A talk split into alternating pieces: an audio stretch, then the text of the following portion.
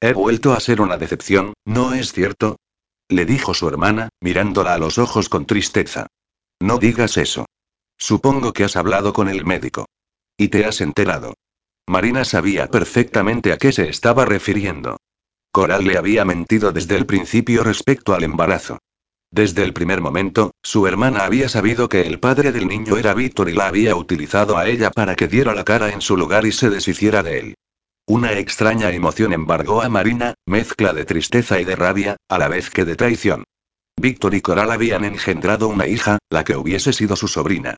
Y, mientras tanto, ella se había enamorado de ese hombre, en el proceso maquinado por su hermana para llevar a cabo sus propios planes egoístas. ¿Y si su relación con Víctor hubiese seguido adelante? ¿Y si esa niña hubiese nacido? Por desgracia, las respuestas no existían ni importaban. Joy comenzó Coral con tono arrepentido, fue un accidente, nunca busqué quedarme embarazada para sacarle una pensión ni nada parecido, a pesar de lo rico que yo sabía que era y de la falta que me hacía el dinero. Pero tampoco quise abortar. Pensé que ese niño traería algo de paz a nuestras vidas. Está claro que me equivoqué. No te esfuerces, Coral, por favor, y te pedí que me sustituyeras, continuó su hermana, sin embargo, porque no podía volver a mirar a la cara a Víctor sabiendo que le estaba ocultando lo del embarazo.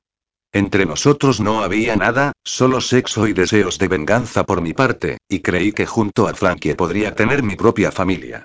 Nunca imaginé que con ese intercambio tú ibas a sufrir, Marina, que te ibas a enamorar de él, yo y lo siento tanto, y concluyó sollozando. Ya, ya dijo Marina, abrazándola y llenando de besos sus mejillas cubiertas de heridas. Todo eso ya ha pasado, cariño, ya no importa nada, tranquila. Te quiero, Coral cogió de nuevo una mano entre las suyas, eres mi hermana, la persona más importante para mí de este mundo, y haré todo lo que pueda para que nadie vuelva a hacerte daño. Como cuando éramos pequeñas sonrió Coral. Marina la protectora ataca de nuevo. Volvió a sonreír antes de ponerse seria. Yo también te quiero y no volveré a defraudarte, te lo prometo. Nunca lo has hecho, dijo Marina, mezclando risas con lágrimas. Por cierto, ahí fuera hay un policía esperando hablar contigo. ¿Le digo que pase? Sí, suspiró Coral, que pase. Los malos tragos, cuanto antes mejor. Capítulo 13. Día 4, a tan solo tres días de que se produjera un milagro que hiciese aparecer un millón de euros. O tal vez un poco menos, si conseguía sacar algo poniéndose boca abajo para que cayera hasta el último céntimo. Marina había pasado las dos últimas noches sentada en su sillón hasta altas horas de la madrugada, calculadora en mano. A su hermana estaban a punto de darle el alta y entonces se iría a vivir con ella, como le había prometido. Si es que no lo impedía antes un matón de cabeza rapada. Un fuerte escalofrío la recorría de arriba abajo solo de pensarlo. Pero todos esos cálculos no la llevaban a ninguna parte. Sí, podía conseguir una buena cantidad de dinero, pero nunca el millón que necesitaba. A saber, podía vender su piso, por el que no sacaría más de 70 mil si pretendía venderlo con rapidez, y en su cuenta de ahorros tenía otros tantos, lo que había conseguido ahorrar con tanto esfuerzo y economizando día a día, desde que ganó su primer sueldo de camarera o doblando ropa en cualquier tienda. Se mordió el labio inferior para que le dejara de temblar. Si hubiese esperado otro año, hubiese podido obtener algo más por su piso y sus ahorros hubiesen crecido hasta obtener una suma cercana a la que calculaba que iba a necesitar para comprar su ansiada casita. Inspiró con fuerza y siguió sumando. Su hermana era lo más importante en aquellos momentos. A lo que Marina podría obtener se le sumaba lo que habían ofrecido los padres de Frankie, unos 60 mil. Los pobres ya tenían suficiente con encargarse de su hijo, al que ya le estaban preparando el ingreso en un centro de desintoxicación cerca del Monsemi, rodeado de bosques y montañas, y que les supondría un gran esfuerzo económico. Y por último estaba la aportación de Jerai. A pesar de la discusión que habían mantenido al respecto, él había ofrecido su parte de la herencia que había dejado su abuelo, dueño de un pequeño viñedo en Tenerife, y que ascendía de 200.000 euros. Suma total. 400.000. Marina había pensado llamar a sus padres, pero a última hora decidió no hacerlo. Vivían a cientos de kilómetros y ni siquiera sabían nada del incidente. Pese a su edad, cada uno cargaba con una hipoteca e hijos pequeños de sus nuevos matrimonios, el marido de su madre incluso llevaba varios meses en el paro. Nunca habían obtenido nada de ellos y nunca lo obtendrían, por muy duro que fuera admitir que sus padres no las querían ni las habían querido nunca. Así que, por muchas vueltas que le diera, seguían faltándole 600.000 euros. ¿Pedirlos al banco? Imposible. Hacía unos años había intentado solicitar un préstamo para comprarse un coche y solo había faltado que registraran el cajón de ropa interior de su cómoda. Para, por descontado, denegárselo a las primeras de cambio. Jamás le prestarían semejante cantidad. Marina susurró y tras ella. Sus tibias manos se posaron sobre sus hombros y le regalaron aquella confortable caricia, te pasas el día en el hospital y la noche en este sillón. Acabarás enfermo. Debería pasar también la noche con Coral, suspiró Marina. Aquellos hombres podrían volver a intentar hacerle daño antes del plazo. Su palabra no vale nada. Una amiga suya está con ella, dijo Yeray, agachándose a su lado, y tú llevabas demasiadas horas sin dormir. Le acarició la cara con ternura. Ya casi ha amanecido, cariño. Vete a la cama y yo me pasaré por el hospital en cuanto haya tendido la colada y fregado los platos. Eres un verdadero partidazo, bromeó Marina. Por supuesto, río él. Pero tendrás que obedecerme si quieres que lo siga siendo. Gracias por todo, Jeray le dijo ella, levantándose del sillón. Contigo a mi lado todo parece más fácil. Aunque añadió con tristeza, no sé cómo vamos a salir de esta. Esa gente quiere dinero, contestó él con jovialidad, no un montón de cadáveres que no les reporten ningún beneficio. Y no creo que sean tan fieros como quieren hacen creer. En ese instante sonó el timbre de la puerta.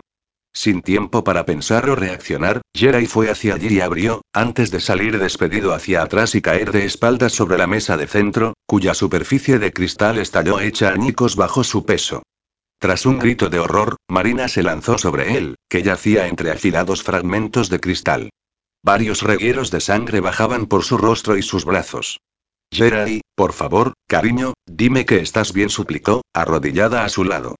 Pero antes de que Jerai le pudiera contestar, la fuerte presión de una gran mano la sujetó por el brazo y la lanzó contra la pared, dejándola momentáneamente sin respiración tras el impacto. ¿Qué tal, preciosa? Oyó decir a la voz que inundaba de pesadillas sus sueños. No te preocupes, tu novio está bien, añadió, mientras un gemido de dolor escapaba de la boca de Jerai. En realidad, no hemos venido a mataros y todavía. ¿Qué queréis? Todavía no ha pasado una semana. Le gritó Marina al hombre rapado, que en esta ocasión venía acompañado de dos matones más. Tenían los brazos cruzados sobre el pecho y la misma pinta del primero. Tal vez con menos cerebro aún. Ya te he dicho que no vamos a mataros, dijo de nuevo el primero. Solo es una advertencia, por si no me tomaste demasiado en serio cuando te expuse las condiciones. Para que sepas que no bromeamos.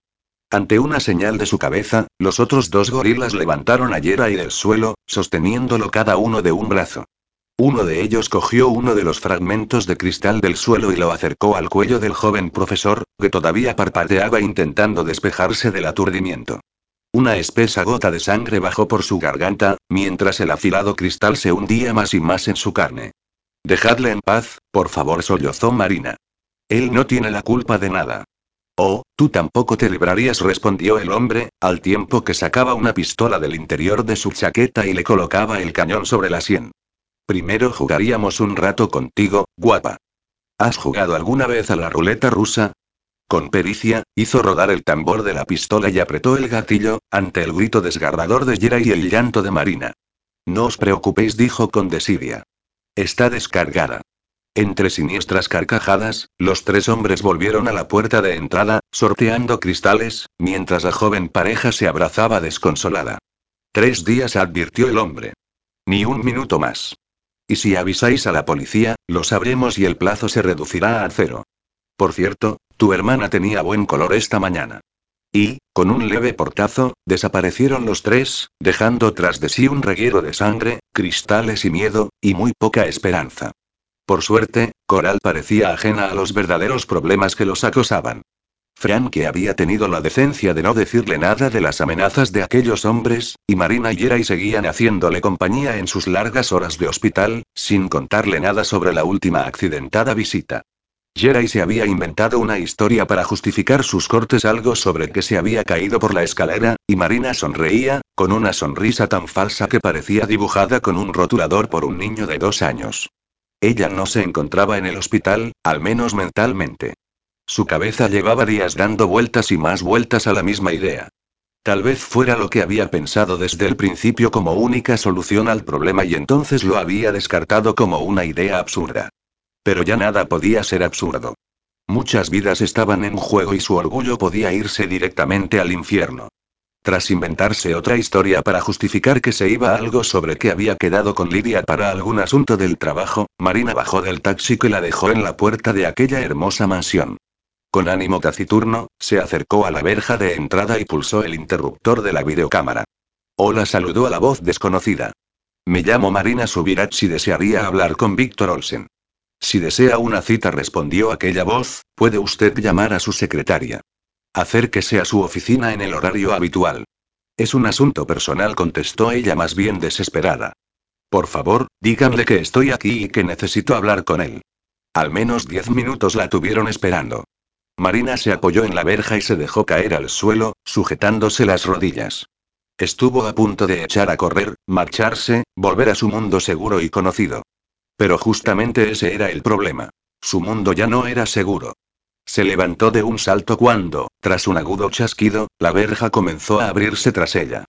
Insegura, comenzó a caminar por aquel camino enlosado, atravesando el hermoso jardín plagado de rosas y lilas, aunque apenas reparara en él en esa ocasión, lo mismo que en la impresionante mansión inglesa de ladrillo rojo. Si la primera vez que había estado allí se había sentido excitada y sorprendida, la segunda vez que pisaba Olsen House se sentía como una oveja entrando en el matadero, sin saber lo que la aguardaría en el interior de aquella casa.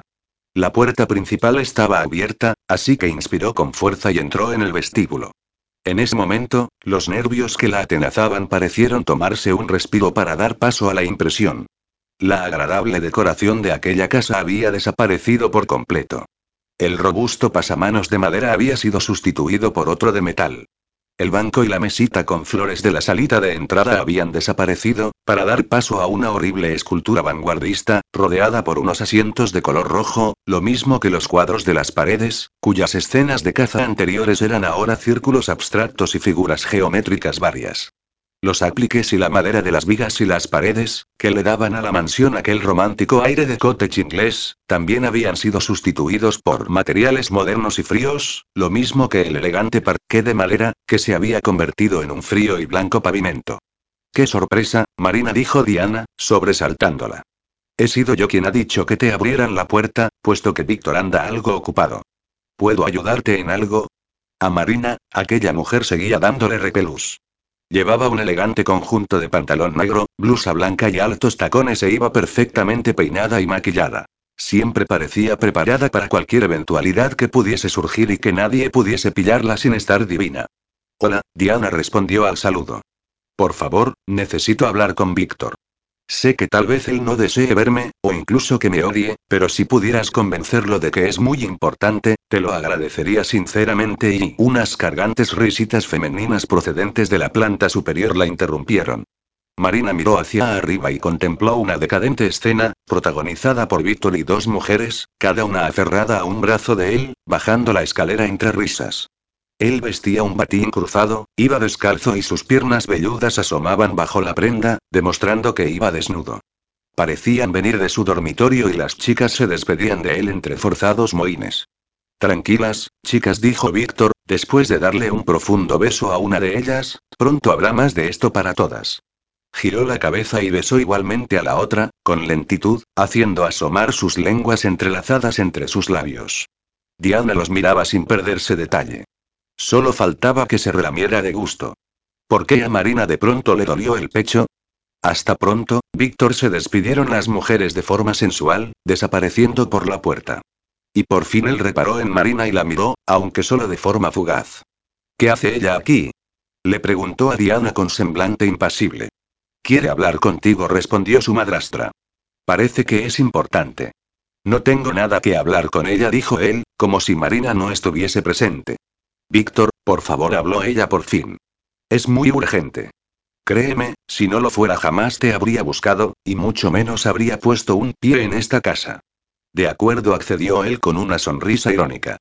Por favor, Diana, haz que me lleven una muda de ropa a mi despacho. Me será más cómodo hablar si no voy prácticamente desnudo. Claro, respondió la mujer con una sonrisa maliciosa. Marina siguió a Víctor hasta su despacho, mientras un cúmulo de emociones se iba agolpando en su interior poco a poco. Primera. El shock de volver a verlo. Su rostro seguía siendo el más perfecto y atractivo que jamás vería en un hombre, y su cercana presencia había vuelto a acelerarle el corazón. Segunda. Reconocía sin ambajes que no lo había olvidado, que no había podido hacerlo. Podía no decírselo a nadie, negárselo a sí misma, pero seguía soñando con él la mayoría de las noches. Tercera. El dolor que le había causado verlo con aquellas mujeres. Y cuarta. El cambio tan evidente que percibió en él. Había desaparecido su sonrisa sincera, el brillo de vida de sus ojos claros, su entusiasmo, sepultado por una sonrisa cínica, una mirada cargada de rencor y una enorme apatía por todo lo que lo rodeaba. Alguien del servicio le llevó una muda de ropa y unos zapatos. Víctor lo cogió sin una palabra de agradecimiento o una mirada a aquella persona y cerró la puerta. Tampoco le ofreció a Marina tomar asiento. Ella seguía de pie en medio del despacho, de momento la única estancia que no parecía haber perdido la esencia de la casa. ¿Dónde estaba aquel Víctor amable y espontáneo, que desprendía vitalidad con su encantadora sonrisa? Puedes empezar a hablar mientras me voy vistiendo, dijo él, dejando la muda sobre su mesa. De pronto, ante la atónita mirada de Marina, se soltó el nudo del cinturón de la bata y se la quitó, quedándose totalmente desnudo. Marina desvió al instante la mirada y la clavó en la mullida alfombra del suelo. ¿Eso es timidez? preguntó él con cinismo, mientras se ponía la camisa. ¿Ahora vas de niña pudorosa? No soy más que un hombre desnudo. Seguro que ya habrás visto unos cuantos. Ante esas arrogantes palabras, Marina, decidida, levantó la cabeza, alzó la barbilla y fijó la mirada en él. Intentó no tragar saliva para que no la delatara el movimiento de su garganta y adoptó una expresión lo más neutra posible, a pesar de la impresionante visión que tenía delante. Aquel duro pecho, tan suave y confortable, el vientre plano, su grueso miembro rodeado por el espeso vello, sus largas piernas y el cuerpo desnudo de Víctor. Su mente traidora evocó imágenes de ellos dos retozando en la cama, en la piscina, lo que hizo que su corazón comenzara a latir con fuerza en su pecho. Marina no recordaba una situación semejante, en la que hubiese tenido que ocultar sus sentimientos de una forma tan absoluta. Él continuó vistiéndose tranquilamente. Se puso unos ajustados calzoncillos blancos y, con la mano, se ayudó para recolocar su miembro, mientras observaba con una sonrisa torcida a su espectadora.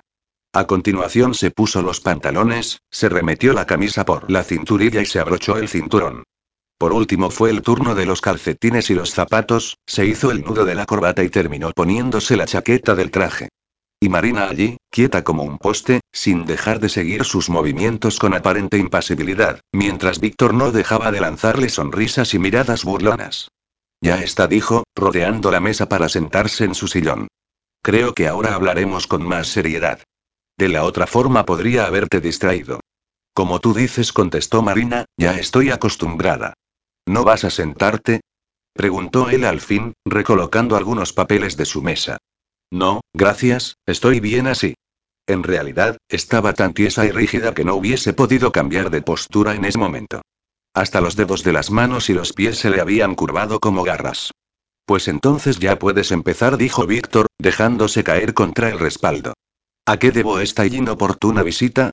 Necesito dinero, contestó ella, soltando las palabras de golpe, como dardos sobre una diana. Él la miró, cambiando su expresión burlona por otra más aguda, demasiado parecida a la imagen del odio. Ya contestó sin cambiar un ápice su postura.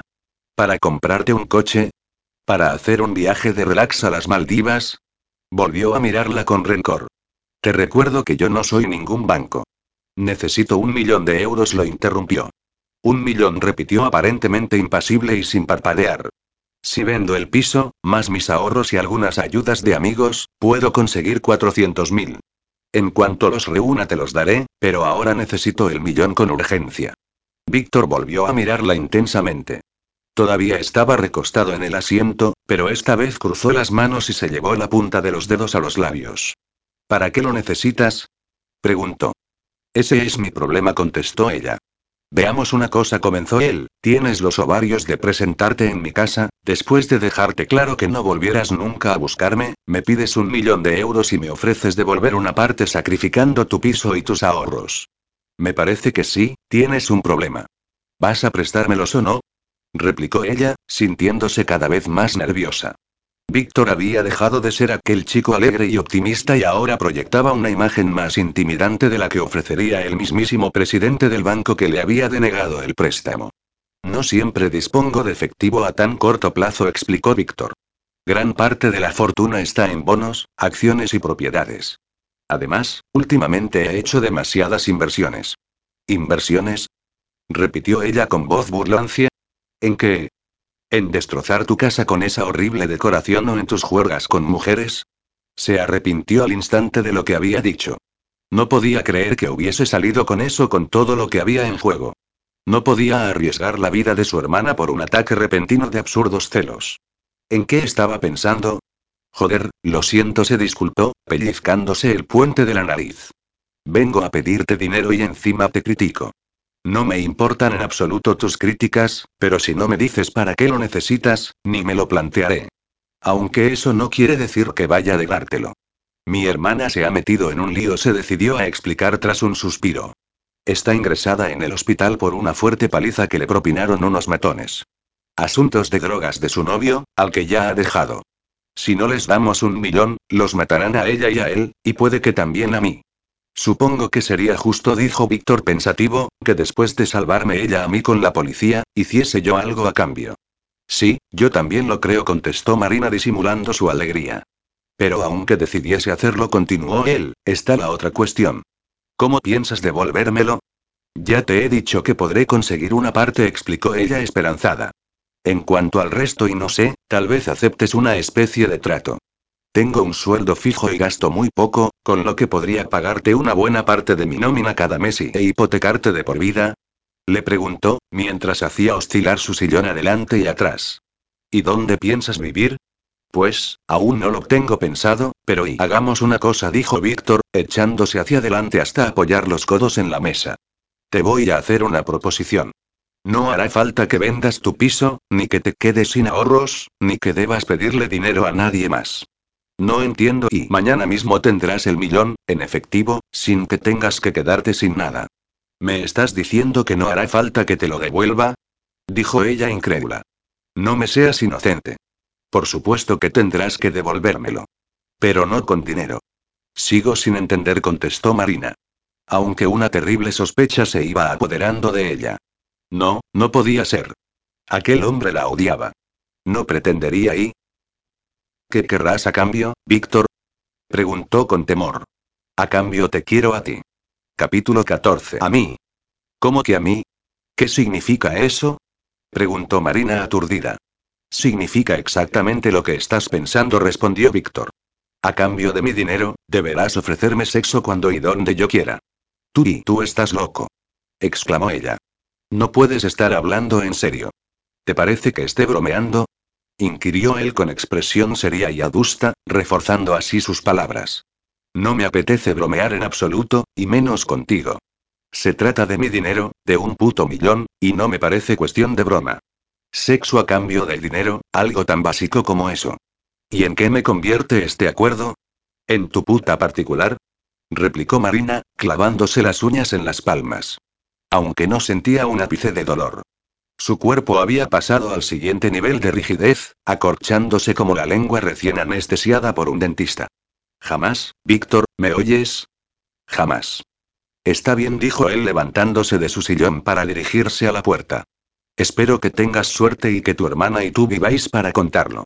Si me disculpas, ahora tengo cosas que hacer. No, espera. Gritó ella. Espera un momento, Víctor, por favor. De repente, todo se le volvió borroso.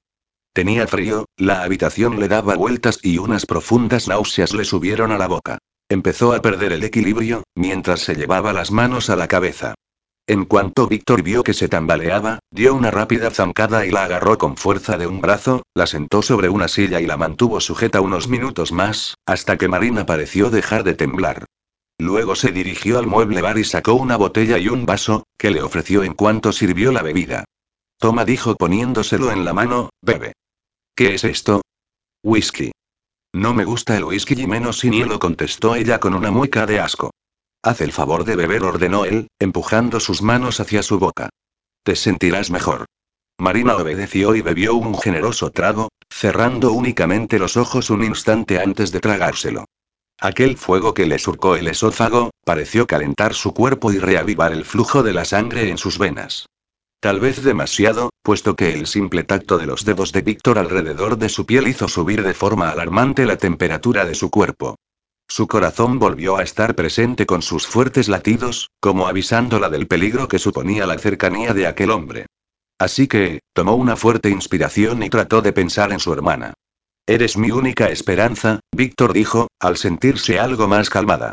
Nadie más puede ayudarme.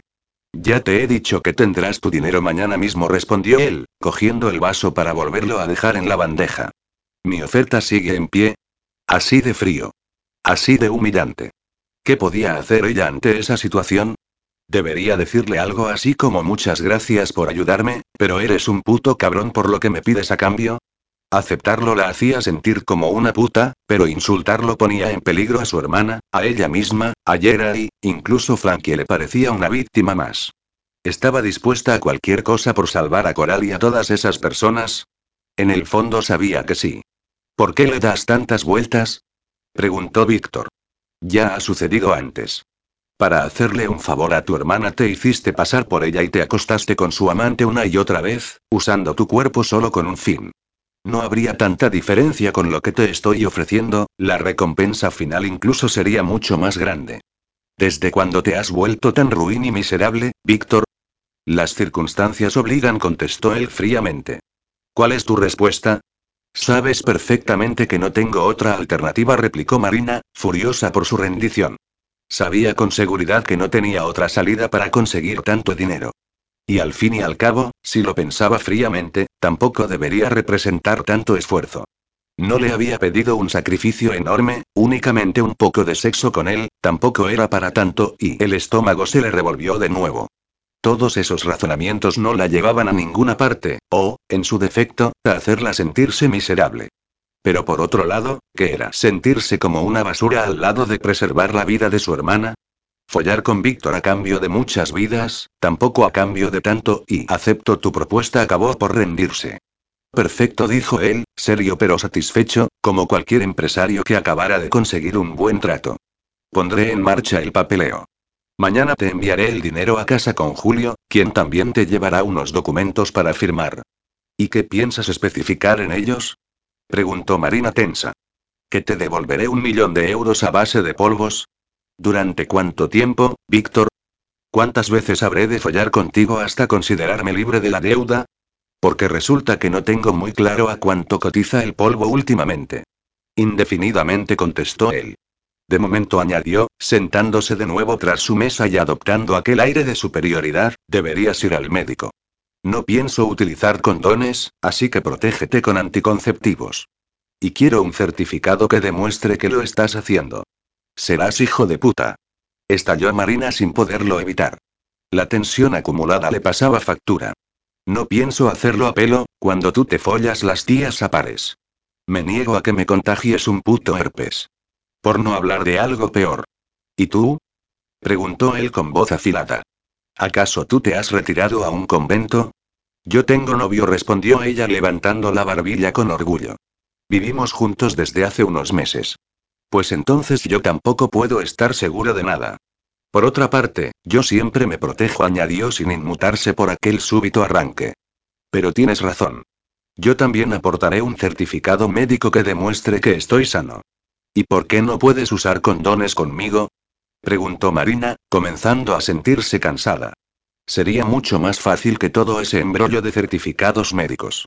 Pues porque voy a pagarte un millón, replicó Víctor, clavándole sus fríos ojos claros, y nunca he pagado dinero por una mujer que no fuera en forma de unas cuantas cenas y unas baratijas, por lo que creo tener la opción de exigir. Demasiado cara como para tener que preocuparme yo de la protección. Así que te encargarás tú. ¿Alguna duda más? Preguntó como si aquello fuese una reunión de trabajo en la que hubiese que cerrar un acuerdo normal con un cliente. No respondió ella. Todo clarito. Muy bien, ya nos pondremos en contacto. Puedes marcharte. Ya conoces el camino, dijo de forma despectiva. Me llamarás tú cuando quieras que yo y... Ya no conservo tu teléfono, respondió sin mirarla. Yo tampoco el tuyo, contestó ella del mismo modo. Toma, dijo él, después de sacar una tarjeta de un tarjetero de plata. Envíame un mensaje cuando todo esté solucionado. De acuerdo.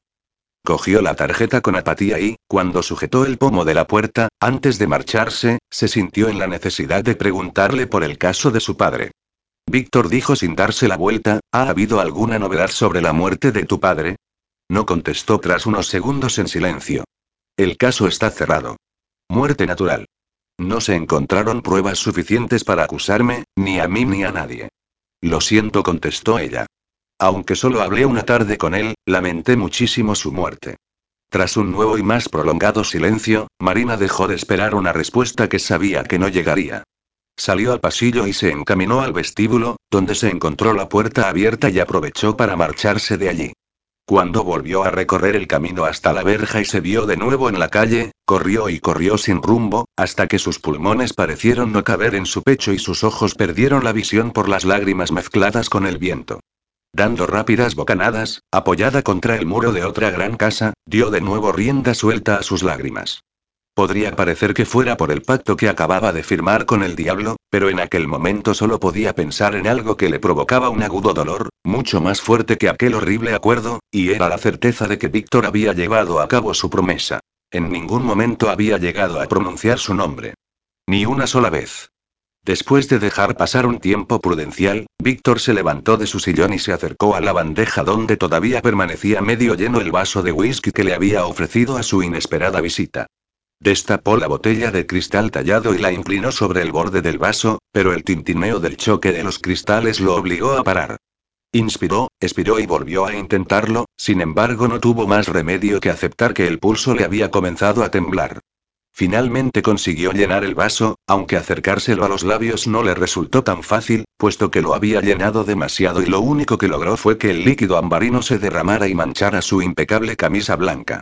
Joder, masculló, dejando de nuevo el vaso sobre la bandeja. Se limpió la mano con una servilleta y después frotó con ella la mancha de la camisa, consiguiendo únicamente que se extendiera más y más. Puta mierda exclamó, al tiempo que propinaba un manotazo a la bandeja y volcaba la botella y el vaso, desparramando el whisky por toda la superficie de madera del mueble. El resto de vasos fueron rodando hasta caer sobre la alfombra con un golpe amortiguado, donde siguieron rodando hasta desaparecer debajo de la mesa. ¿Una pelea con tu conciencia? preguntó Jim, irrumpiendo en el despacho sin avisar. ¿Deseas beber, pero tu promesa no te lo permite? añadió sin perder el sarcasmo. Las promesas están hechas para incumplirlas, hermano. Mi promesa sigue vigente, dijo Víctor, ignorando el estropicio mientras se pasaba ambas manos por el pelo. Supongo que padecer un coma etílico al día siguiente del entierro de tu padre es suficiente excusa como para no volver a beber, replicó Jin, poniendo derecha la botella de licor y recuperando el vaso que no se había caído al suelo. No te confundas, Jin contestó Víctor secamente. La promesa no es por mí, sino por papá. Tras su muerte, prometí que no pensaba dejar que el alcohol hiciese conmigo lo que había hecho contigo. Que no iba a dejar que la empresa y todo aquello por lo que él tanto había luchado estuviera en manos de dos borrachos y una loca. Muy loable por tu parte, dijo su hermano, apurando de un trago lo poco que había quedado en la botella.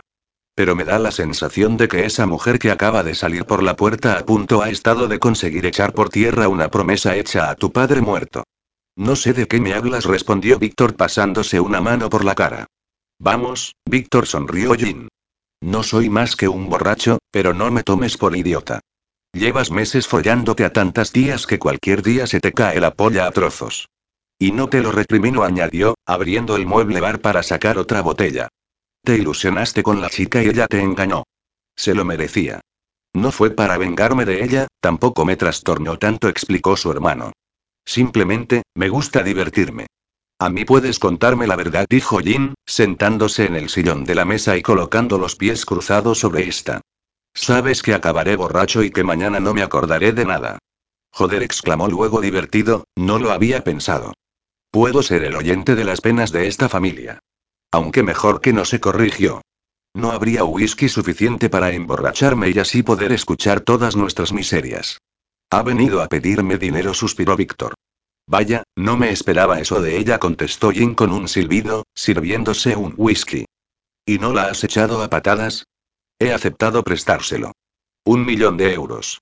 La puta. exclamó Jin. Esto se pone interesante. ¿Para qué lo quería? Para salvar a su hermana de morir a manos de unos traficantes de droga.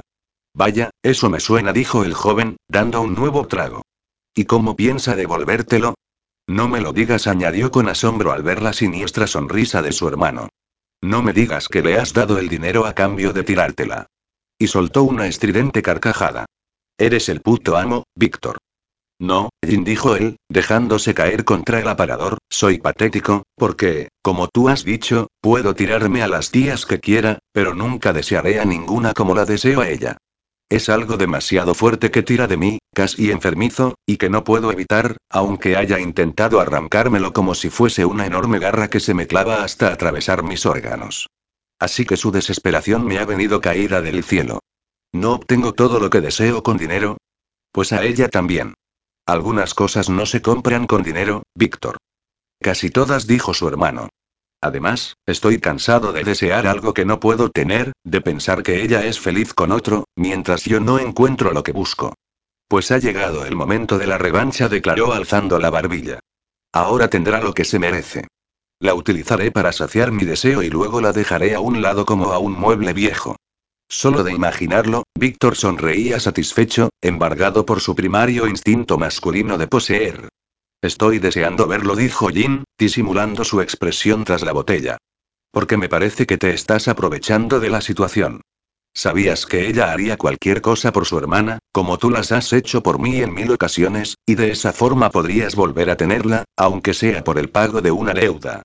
Deseas follártela al precio que sea y estás dispuesto a comportarte como el mayor cabronazo del mundo solo para que vuelva a estar en tu cama, porque no has dejado de pensar en ella. Dime que me equivoco, Víctor. ¿Reunión de hermanos y no me habéis invitado? Oyeron decir de pronto a Diana desde la puerta, con lo que Víctor se ahorró tener que responder a las insidiosas afirmaciones de Jin. Yo ya me iba, dijo este, saliendo por la puerta, sujetando todavía entre sus manos el vaso y la botella de whisky. Víctor estuvo a punto de pedirle que no lo dejara solo con aquella mujer, cuya mera presencia le ponía la piel de gallina, pero comprendía y aceptaba con rabia que el rechazo que él sentía hacia su madrastra se multiplicara por mil en el caso de Jin. ¿Qué ha pasado con esa chica? Le preguntó Diana directamente. ¿Qué quería de ti? Eso no es asunto tuyo. Sí lo es, Víctor, seguimos siendo una familia. No digas sandeces, Diana. El único vínculo que podía quedar en esta familia murió con mi padre. Creías que tú ibas a tomar el relevo, pero ni de lejos, nunca has formado parte de nosotros, por mucho que te hayas esforzado por acercarte a mi hermano y a mí, dijo esta última frase con evidente sarcasmo. Dedícate a seguir cambiando la decoración de la casa si eso te satisface, siempre y cuando dejes en paz mi despacho, la biblioteca y los dormitorios de Ginny mío. ¿Todavía pensáis que yo tuve algo que ver con su muerte, no es cierto? Preguntó ella algo crispada. Ya lo insinuaste una vez, Diana. Es imposible no sospechar de ti. Nunca le hice ningún daño a tu padre y lo sabes. Aquel día solo quise asustarte para que me miraras como a una mujer. Eras la hermana de mi madre y la mujer de mi padre, mi tía y mi madrastra. ¿Cómo iba a mirarte de otra forma? No eres más que una loca insatisfecha, le espetó con desprecio. Lamento que digas eso, respondió embarada, y lamento que sigas desconfiando de mí. Salías muy bien parada con su muerte, explicó Víctor. Y tú también, si a eso vamos, replicó ella. Pero sabes igual que yo que no hubo suficientes pruebas para inculparnos, ni a ti ni a mí, que fue un infarto natural lo que lo mató. ¿Estás segura, Diana? preguntó Víctor por enésima vez. Siempre esperaba encontrarla con la guardia baja. ¿No fuiste tú? ¿Te serviría de algo que te respondiera que no? Preguntó ella, con la boca torcida en una sutil mueca de desprecio, como una sonrisa macabra. No lo sé, suspiró él. Ya no sé qué creer. ¿Y Jin? Preguntó. ¿Qué piensa él? Deja a mi hermano en paz, estalló Víctor. Algún día puede que llegues a ser tan generosa como para admitir tu culpa en su desgraciada vida, aunque dudo de que exista tal generosidad en ti. El egoísmo es lo que prima en ti, y significa exactamente lo contrario. Jin es un débil y un pusilánime, dijo Diana, mientras abría el mueble bar y sacaba una última botella de licor. Tú eres más fuerte, Víctor. ¿Por qué piensas eso? Siseó él con los dientes apretados. Porque he podido contigo. Porque fui capaz de superar tus absurdas locuras. ¿Por qué haces lo que quieres? respondió Diana, vertiendo un chorro de licor en un vaso que había encontrado en el fondo de un armario. Porque te gusta disfrutar, como a mí. Por cierto, lo miró con sus ojos grises de repente brillantes, con un diabólico fulgor que Víctor conocía demasiado bien, si vas a acostarte con esa chica, ya y sabes. Podríamos pasarlo tan bien como otras veces. No, Diana dijo Víctor furioso, dirigiéndose hacia la puerta, hace ya demasiado tiempo de eso, se acabó. Ya no soy aquel jovencito al que corrompiste. Ni te atrevas a acercarte a ella.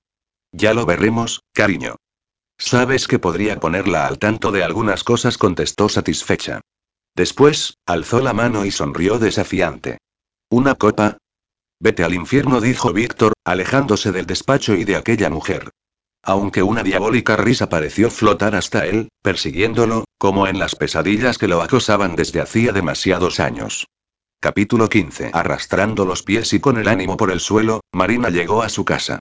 Ya hacía horas que había dejado a Yera y Coral en el hospital con una débil excusa.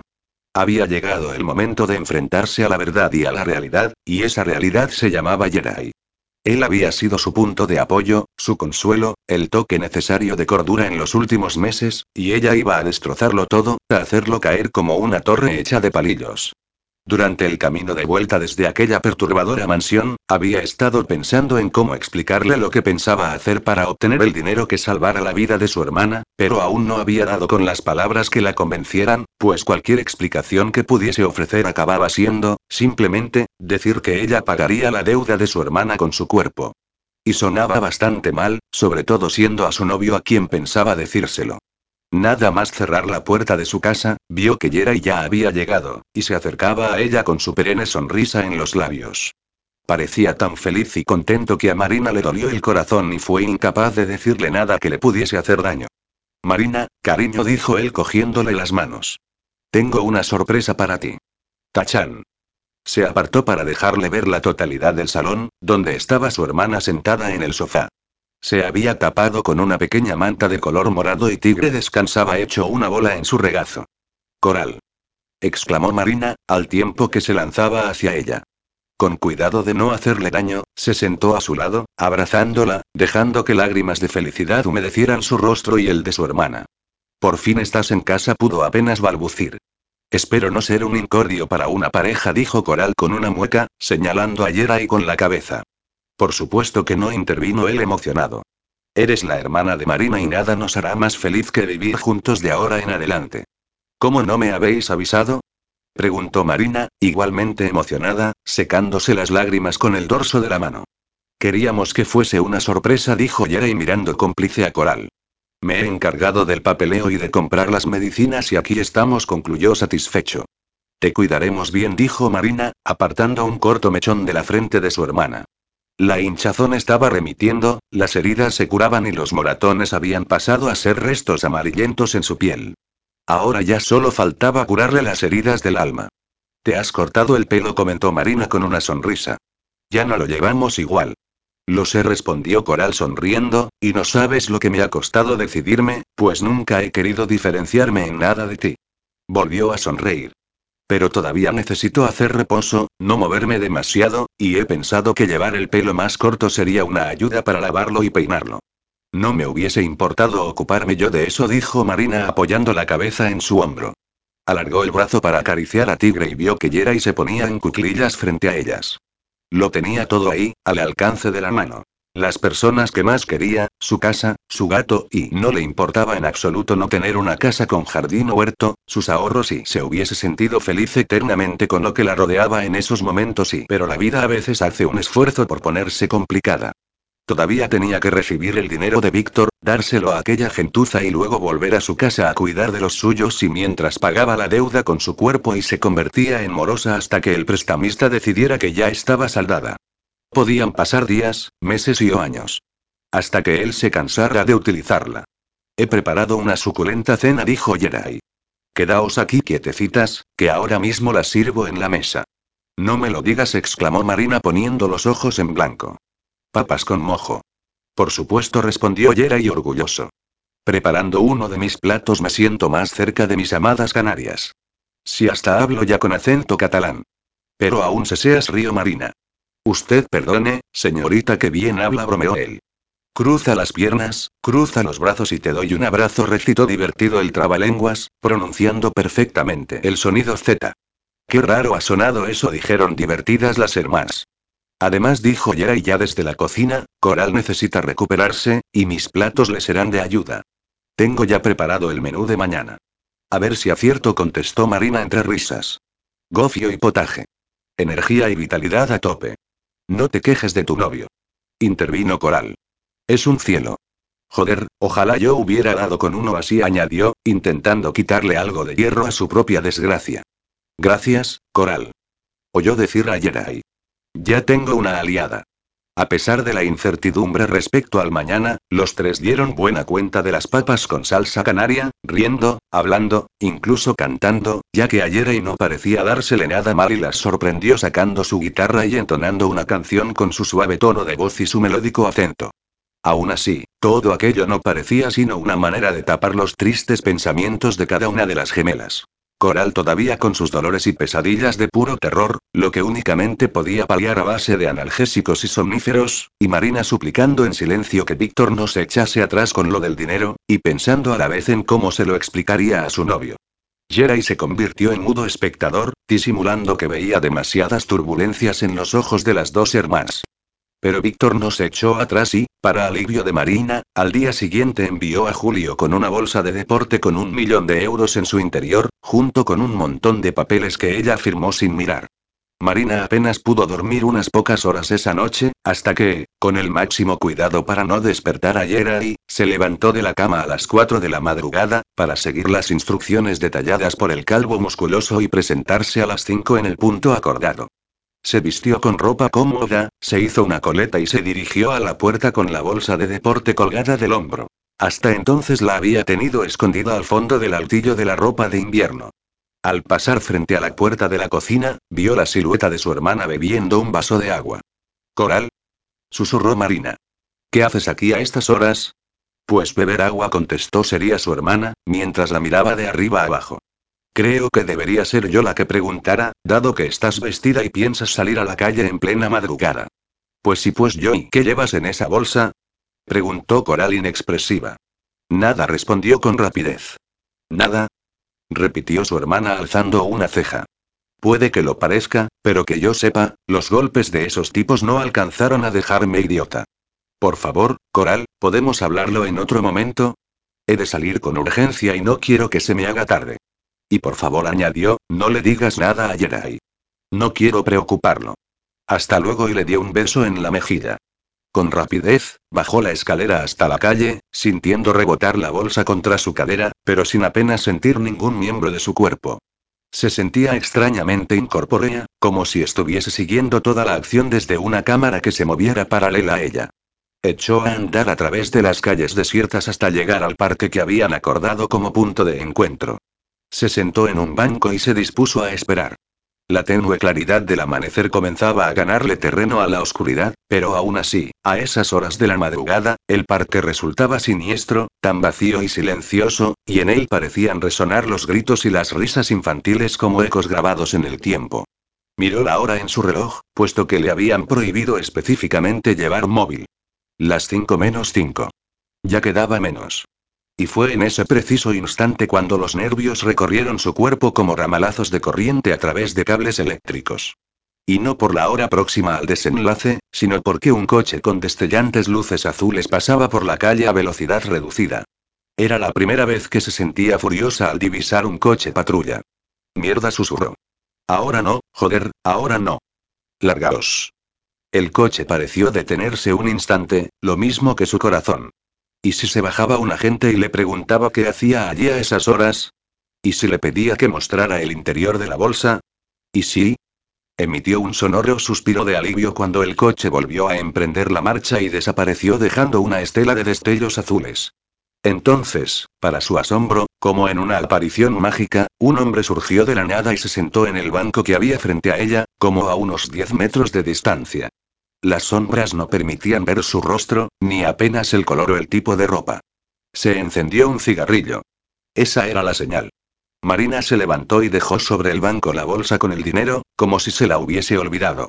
Comenzó a caminar sin correr, por muchas ganas que tuviese de hacerlo, y regresó a casa a través de las solitarias calles aledañas a su barrio. Sus pies movían por inercia y sus músculos no paraban de temblar a causa del pánico, esperando sentir en cualquier momento un tiro que le atravesara la espalda o unos brazos que la sujetaran de la cintura mientras una navaja se clavaba en su carne. Sudaba y el sudor se volvió frío, una capa de hielo entre su piel y su ropa. Cuando entró en casa, Jerai todavía dormía, pero Coralna estaba esperando en el sofá, despierta y con cara de preocupación. Se conocían bien, demasiado bien, y su hermana no hizo ni una pregunta. Se limitó a abrir los brazos para acoger a Marina, que, intentando silenciar sus sollozos, se lanzó sobre ella. Y, sin necesidad de decirle una sola palabra, permanecieron así juntas toda la noche. La semana pasó sin que tuviera noticias de los traficantes, o, lo que era lo mismo, con todos ellos todavía vivos. Y si por un lado el miedo y la preocupación de Marina se habían acabado, por el otro no habían hecho más que empezar. Ese mismo día por la tarde, Julio se presentaría en el portal de su casa y ella tendría que marcharse con él para comenzar a pagar su deuda, puesto que Víctor había cumplido y ahora era el turno de ella. Jerai terminaba de recoger las tazas del desayuno y Coral todavía dormía bajo el efecto de los somníferos en el pequeño cuarto que le habían preparado y que antes utilizaba Marina como almacén de libros y apuntes. Cerró la puerta de la cocina y miró a aquel chico que no se merecía en absoluto lo que iba a hacerle, por lo que el corazón le dolió en lo más profundo de su pecho. Jerai empezó, tenemos que hablar. ¿Sobre qué? preguntó el joven, despreocupado, mientras pasaba la valleta por la encimera. Yo y creo que deberías irte de nuevo a tu casa. Ya y ya no puedes seguir viviendo aquí. Él no se movió, se quedó inmóvil ante el fregadero. Estaba esperando a ver cómo se iban a desarrollando los acontecimientos, respondió finalmente, mientras se secaba las manos en un paño. No vivo en un mundo feliz y aislado, Marina. Sé que ha pasado la semana de plazo que nos dieron y que nadie ha vuelto a molestarnos. ¿Les has pagado, no es cierto? Sí, contestó ella, rígida ante la puerta. ¿Y de dónde has sacado el dinero? Víctor Olsen me lo ha prestado. Víctor Olsen repitió Jerai. ¿Quieres decir que tu antiguo amante ha tenido la generosidad de ofrecerte un millón de euros para que pudieses salvar a tu hermana? No exactamente respondió ella, con un par de lágrimas deslizándose por sus mejillas. He de devolvérselo. Nunca podrías devolverle esa cantidad, Marina dijo él, aparentemente tranquilo. Se quitó las gafas, se frotó los ojos y se las volvió a poner. Supongo que a cambio te ha pedido retomar la relación, o tal vez únicamente acostarte con él. Algo así contestó ella de forma escueta. Sus lágrimas ya habían alcanzado sus labios y sintió su sabor salado, aunque deberían haber sido amargas, tal como se sentía. ¿Y ya está? preguntó Jerai. ¿Piensas echarme de tu casa y de tu vida mientras te acuestas con otro? No pensarás que iba a acostarme con él para luego volver a casa contigo como si nada. ¿Y nosotros? Preguntó él. ¿Qué pasa con nosotros, Marina? No puede haber un nosotros si yo voy a hacer lo que voy a hacer. Pues no lo hagas, le suplicó. Sigamos juntos. Debe de haber otra solución. ¿Cuál? exclamó ella. Dime, Jerai. Porque yo llevo muchos días pensando y pensando, intentando hacer lo correcto. Y no se me ocurre nada. Sí, claro, replicó él con sarcasmo. Recurrir a tu ex era lo ideal. ¿Y qué sugieres? Volvió a gritar ella. ¿Que dejase que mataran a mi hermana? ¿A ti?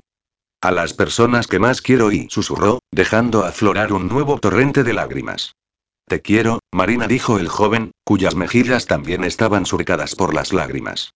Y no es justo, y yo también te quiero, contestó ella, echándose en sus brazos. Me siento tan despreciable que me odio a mí misma con todas mis fuerzas. Hablaba con el rostro hundido en su pecho, humedeciendo su camiseta con sus lágrimas. Pero no podía dejar que os hiciesen más daño. Y por eso has vendido tu alma al diablo, susurró, enjugándole con ternura las lágrimas con la yema de los dedos.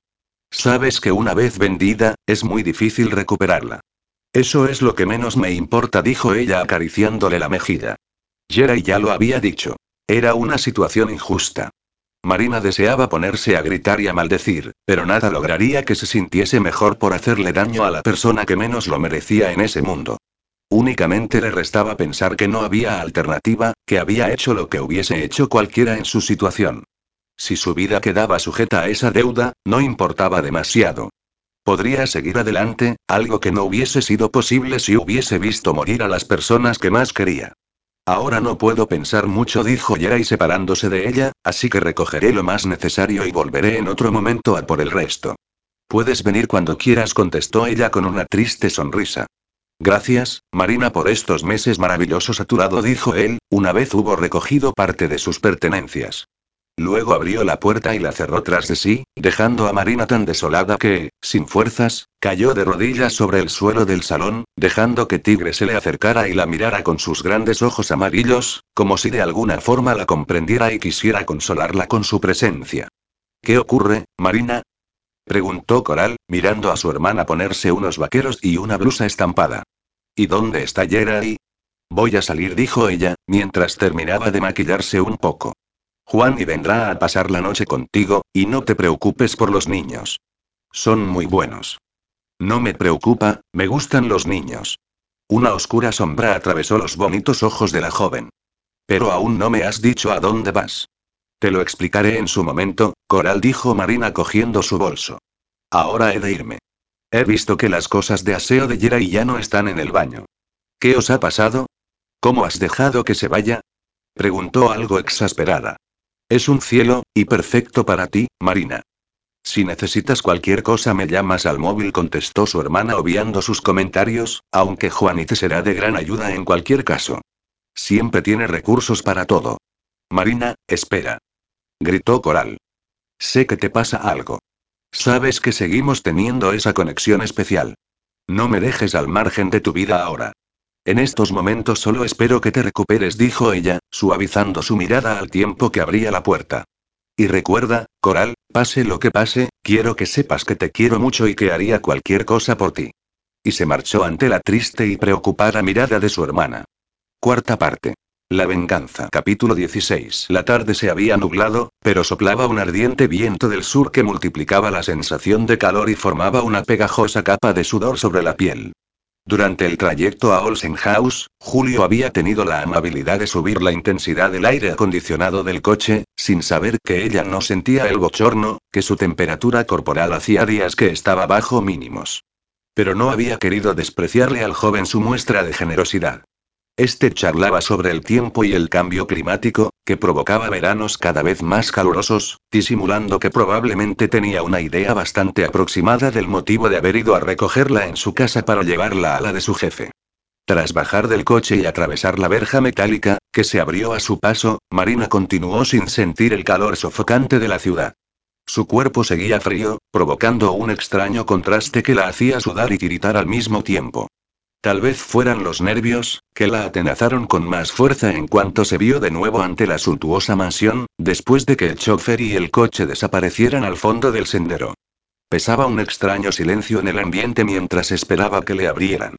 El ardiente viento mecía los macizos de flores y hacía volar sus pétalos, creando una bonita pero desconcertante ilusión óptica, que semejaba una lluvia de confeti.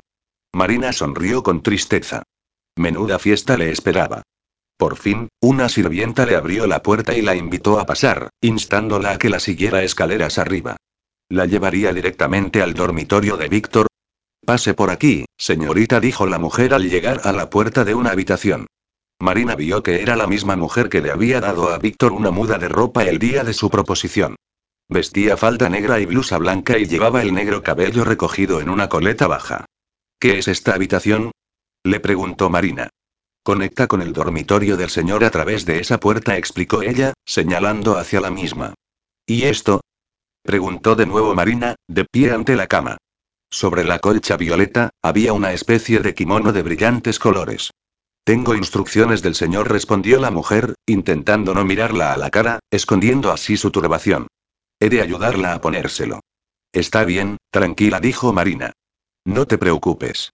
¿Cómo te llamas? Me llamo Amparo, señorita. De acuerdo, Amparo dijo ella, empezando a quitarse la ropa. Creo que a las dos nos conviene hacerle caso al señor. Se quedó totalmente desnuda, mientras la mujer la ayudaba a ponerse aquella exótica prenda. Sintió la delicadeza de la seda deslizarse por su cuerpo, creando una maravillosa sensación sobre su piel, suave como una caricia. Se dejó atar el cinturón y se sentó en una butaca frente al espejo de una cómoda, donde, tras ella, Amparo le recogió el pelo en un maño y se lo sujetó con horquillas, haciendo que su apariencia fuese aún más atractiva y fascinante. Ya está, señorita, dijo la mujer, satisfecha. Está usted preciosa. Gracias, Amparo, dijo Marina con una fuerte inspiración. Espero que nos sigamos viendo por aquí. Una cara amable y conocida siempre se agradece. Eso espero, señorita, dijo la buena mujer complácida. Reteniendo el aire en sus pulmones, Marina posó una mano sobre el pomo de la puerta que la separaba de la habitación contigua y lo hizo girar lentamente. Lo primero que la recibió fue la penumbra, causada por las espesas cortinas echadas, y un excitante olor, como si se hubiese visto inmersa de repente en uno de los cuentos de las mil y una noches. Olía a incienso, a jazmín y a sándalo y se vio de pronto recorrida por un escalofrío de excitación. Por lo demás, el dormitorio de Víctor seguía teniendo la misma apariencia que cuando ella estuvo allí, excepto por la diferente sensación que estaba experimentando. En la otra ocasión todo le había parecido mágico y romántico, perfecto, pero ahora solo podía ver aquella estancia como el lugar donde él se tiraba a un montón de mujeres y no pudo evitar sentir un ramalazo de tristeza por el final de algo tan bonito como lo que habían sentido el uno por el otro. Pensó que también debería haber sentido algo de temor, pero comprobó que no era así. Que, por mucho que Víctor hubiese cambiado y se hubiese transformado en un capullo integral, nunca le haría daño, al menos físico. Por fin se atrevió a mirar en su dirección. Estaba sentado en el borde de la cama, pero se levantó en cuanto la vio aparecer. Llevaba únicamente un pantalón ancho de la misma exótica tela de su kimono e iba descalzo igual que ella.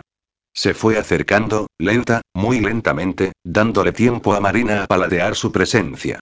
Dios del cielo. ¿Podía existir una imagen más atractiva que aquella? La mente de ella se inundó de imágenes tórridas, en las que él la tomaba de forma ruda y exigente, follándola salvajemente mientras rodaban por el suelo. Tragó saliva. Sus pezones se habían puesto erectos, marcándose a través de la fina tela del kimono. Su sexo se humedeció irremediablemente y toda su piel se volvió tan sensible que hasta la suavidad de la seda parecía rasparla. Quiso odiarse a sí misma por sentir todas esas emociones, por ver cómo su cuerpo traidor volvía a sucumbir a la belleza de aquel hombre. Y quiso odiarlo a él por obligarla a estar allí, por querer utilizarla, por aprovecharse del amor que sentía ella por su hermana. Pero todo ese odio pareció evaporarse cuando Víctor se plantó a pocos centímetros.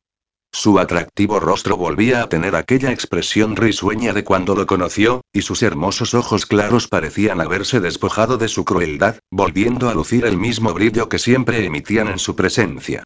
Con cuidado, levantó las manos y la despojó de las horquillas, dejando caer la oscura cascada de cabello sobre su espalda. Rectifico, dijo él con voz profunda. Lo prefiero suelto. A continuación, lo atrapó entre sus manos, se lo acercó a la cara y cerró los ojos al tiempo que inspiraba. Exactamente como yo recordaba que olía, añadió satisfecho. Maldito fuera por lo que le estaba haciendo sentir. ¿Por qué no la estampaba contra la pared y se la follaba a lo bestia? Hubiese sido la mejor forma de seguir odiándolo, de olvidar que un día lo quiso, de sentirse aún más despreciable por volver a emocionarse con su presencia. Pero no. Con la mayor ternura posó sus grandes manos en sus mejillas y la atrajo hacia él hasta que sus labios se unieron. Un escalofrío de placer la recorrió entera cuando le abrió los labios con su lengua y la enlazó con la suya. El sabor de Víctor explotó de pronto en su paladar, haciendo que le diera vueltas la cabeza y se sintiera totalmente ingrávida. Cuando él se apartó, la miró con ternura y acarició con delicadeza sus labios húmedos e hinchados. Víctor dijo Marina aturdida, no entiendo lo que está pasando, pero si intentas burlarte de mí, acaba ya por favor. Chis hizo él, echándose levemente hacia atrás. No hables, le susurró, al tiempo que deshacía el nudo del cinturón y la despojaba del kimono, que cayó al suelo tras ella en un colorido charco. Recorrió la totalidad de su cuerpo desnudo con la mirada y sus pupilas se dilataron al máximo al contemplarla. Tan hermosa como te recordaba, susurró, deslizando la punta de los dedos por su cuello, por sus pezones erectos, por su vientre y su sexo depilado, haciendo que de la garganta de ella surgiera un hondo gemido. Joy dijo luego con esfuerzo, ya he comenzado a tomar pastillas. Volvió a gemir. No traigo certificado, pero tengo la receta en el bolso. Está bien, susurró Víctor con una leve sonrisa, satisfecho ante sus jadeos al estimularle un pezón con el pulgar, mientras con la otra mano la acariciaba entre las piernas y estimulaba su clítoris, esparciendo la humedad de su excitación. Se acabó. Marina no podía más. Si se estaba burlando de ella, tendría que soportarlo. Lo que no podía soportar era estar allí más tiempo sin hacer nada, sin poder tocarlo mientras sus caricias la transportaban al cielo. Durante aquellos instantes, su mente se encargó de eliminar de sus recuerdos el tiempo transcurrido entre el día en que todo salió a la luz hasta el de su inesperada proposición, y fue como si la última vez que se hubieran visto hubiese sido en aquella misma habitación, en aquella cama, el día en que él le dijo que la amaba. Porque Marina le deseaba con locura y seguía amándolo, era imposible negárselo a sí misma por más tiempo. Decidida, sujetó la cinturilla de su pantalón y se lo bajó, dejándolo tan desnudo como ella, y, con un jadeo, se abalanzó sobre él, abrazándolo, tocándolo, besándolo con fuerza, hundiendo su lengua en su boca, chupando y mordiendo su lengua y sus labios. Víctor la arrastró hacia la cama y cayeron juntos sobre las frescas sábanas de satén, donde continuaron entrelazados, sin dejar de tocarse por todas partes. Víctor y susurró ella, obligándolo a parar un instante. Marina y respondió él. Nada más oír de nuevo su nombre de sus labios, de los ojos de ella brotaron un par de tenues lágrimas que cayeron sobre la almohada. Ya sabes que no me gusta verte llorar, le dijo Víctor, secándoselas con el pulgar. Pues entonces ámame ahora mismo, respondió ella con una leve sonrisa. Y no dejes de hacerlo durante horas. Se arqueó cuando volvió a sentir sobre ella el peso de su cuerpo fuerte.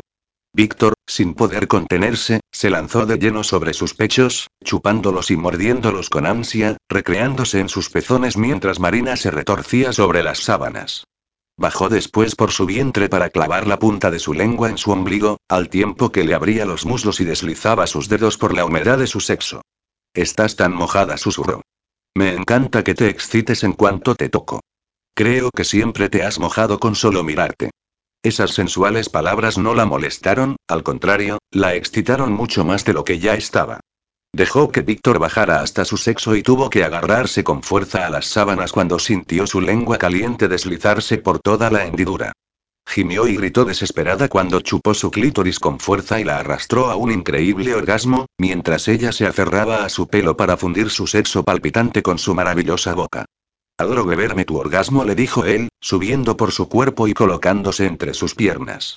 Pero ahora necesito follarte, añadió mirándola intensamente. Marina sintió de nuevo mariposas en su vientre, como si volvieran a nacer de sus capullos, las mismas que revoloteaban cada vez que él la miraba con sus cristalinos ojos claros. Si no te follo ahora mismo, me volveré loco. Sí, follame, Víctor gimió. Él comenzó a penetrarla con lentitud, pero acabó alojado en su cuerpo hasta el fondo. Soltaron a la vez un fuerte gemido al sentir sus pieles unidas como nunca antes lo habían estado. Víctor paró un momento para contemplarla y Marina se rindió a aquella mirada cargada de deseo, de desesperación y de anhelo. Nunca habría imaginado que el pago de su deuda supondría reencontrarse con Víctor, volver a sentir lo mismo que habían experimentado cada vez que habían estado juntos. Se aferró con fuerza a su ancha espalda y se arqueó en una muda súplica, esperando que se moviera. Y él lo hizo, embistió con rapidez, bombeando dentro de su cuerpo hasta hacer chocar sus caleras. Marina lo acogía con placer, adaptándose a su ritmo, con su cuerpo colmado como no lo había estado desde que estuvieron juntos la última vez.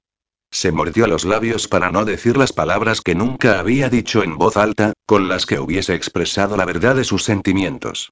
Cuando Víctor sintió alrededor de su miembro las convulsiones de su vagina, creyó que se volvería loco. Sin pensar lo que hacía, atrapó su rostro entre las manos y dejó que el clímax lo alcanzara, mientras no dejaba de admirar aquel precioso rostro transformado por el placer. Marina gimió. Marina, Marina, Marina y siguió repitiendo, al tiempo que los dos se convulsionaban y se estremecían de placer. Víctor nunca había eyaculado directamente en el cuerpo de Marina y ella volvió a alcanzar el orgasmo de nuevo cuando el semen caliente la inundó. Después de pronunciar por fin su nombre hasta poder saborearlo, Víctor no volvió a hablar durante largos minutos. Se limitó a ocupar su sitio en la cama y a acomodarla a ella de espaldas a él. Marina no podía sentirse más cómoda y mejor, pero tras los momentos de ardiente placer, un resquicio de remordimiento pareció importunarla, inundándola de sentimientos que no podían ser más dispares. Su cuerpo se sentía colmado y satisfecho, y su corazón lleno de esperanza, pero su mente no paraba de acosarla, intentando asquearla por lo que acababa de hacer. Tensa y sin cambiar su postura, se dirigió a Víctor. ¿Quieres que me vaya ya? Le preguntó. No contestó él, al tiempo que la hacía volverse hacia él para colocarse de nuevo sobre su cuerpo. Esta noche voy a follarte una y otra vez, susurró sin dejar de mirarla. No entiendo qué me sucede, pero estoy tan hambriento de ti que solo puedo pensar en penetrarte y poseerte.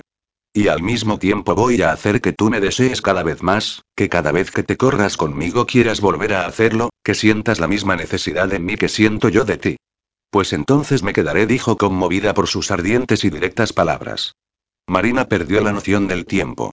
Tan solo era capaz de sentir, de desear, de dejarse arrastrar por aquel placer enloquecedor. Tal como él había dicho, cuanto más hacían el amor, más se deseaban y, atrapados en aquella espiral de placer, ya solo podían volver a empezar. Pasadas las horas, ella notó que los remordimientos abandonaban su cuerpo y la liberaban, haciendo que se sintiera feliz. No podía ni abrir los ojos de cansancio, pero sentía detrás de ella la respiración constante de Víctor, el calor de su pecho y su maravilloso olor. Pero algo más parecía haber en la habitación, aunque no lograba averiguar qué era. Sentía como si hubiese una presencia ajena a ellos dos. Con dificultad, abrió los ojos y vislumbró entre la penumbra una figura humana. Tras unos segundos de reubicación mental, se incorporó de golpe y un grito ahogado surgió de su garganta al distinguir a Diana camuflada entre las sombras del alba. Joder, Diana. Gritó, agarrando la sábana para taparse. ¿Qué coño haces aquí? Víctor. Lo llamó para despertarlo. Víctor. Deja de gritar de una vez, dijo Diana con una mueca de hastío. Y deja de comportarte como una cría mojigata. No me digas que nunca has mirado a Arie mientras follaban. ¿Qué y qué está diciendo esta mujer, Víctor? Lo increpó Marina, incrédula, mientras se levantaba de la cama y se enrollaba en la sábana. ¿Por qué no la echas como la otra vez, joder? Pero él no respondía. Qué pena me das, dijo Diana con su risa cruel. Víctor ya lo sabía. Le gusta que mire cuando folla con sus zorras. Porque lo excita mi presencia. No y no puede ser, titubeó Marina, mientras observaba a Víctor levantarse de la cama impasible y ponerse el pantalón. ¿Es cierto eso, Víctor? ¿Esta mujer ha estado aquí todo el tiempo? Susurró. Desde el principio. Pero él no contestó. Se limitó a mirarla con sus gélidos ojos azules. Maldito hijo de puta gritó Marina, lanzándose sobre él para darle una fuerte bofetada que lo hizo tambalearse. Diana, satisfecha, aprovechó para salir de la habitación con una cruel sonrisa. ¿Cómo has podido, pedazo de cabrón miserable? insistió Marina. ¿Creíste acaso que de repente todo sería como antes? preguntó él con crueldad. ¿Que volvería a ser el mismo gilipollas? Simplemente vas a ser mi juguete sexual, nada más concluyó, cruzando los brazos. Marina no podía pensar ni reaccionar ni hablar. Solo respiraba muy aprisa, tratando de atrapar un poco de oxígeno. ¿Cómo había podido ser tan ingenua de pensar que Víctor seguía sintiendo algo por ella? Notó un agudo dolor en su corazón. Suponía que me odiabas, pero tanto. Susurró, negando con la cabeza. ¿Tanto como para ser tan cruel? ¿No tenías bastante con humillarme haciendo que tuviera que pagarte con mi cuerpo? No te he visto quejarte en ningún momento de la noche, dijo él, tan inmóvil como una estatua de bronce. ¿Qué clase de degenerados sois? preguntó Marina con desprecio. ¿Dejar que te mire la mujer de tu padre mientras follas? ¿Acaso estáis liados? ¿Y desde cuándo? Continuó soltando aquellas preguntas como flechas. Bonita manera de honrar a tu padre. Al él no lo menciones, le espetó Víctor, cada vez más pálido. ¿Tuvisteis algo que ver con su muerte? Siguió aguijoneándolo Marina. ¿Quisisteis quitarlo de en medio para poder estar juntos? Cállate. Gritó él, aferrándola del antebrazo hasta dejar las marcas blancas de sus dedos. No sabes lo que dices. No, Víctor, no tengo ni puta idea. Así que me largo, replicó, soltándose de un tirón para dirigirse a la habitación contigua. Y no pienso volver nunca más, ¿me oyes? Jamás. Antes prefiero que me peguen un tiro y me tiren a la basura de un puto callejón para que me devoren las ratas. Con presteza, se deshizo de la sábana y empezó a vestirse.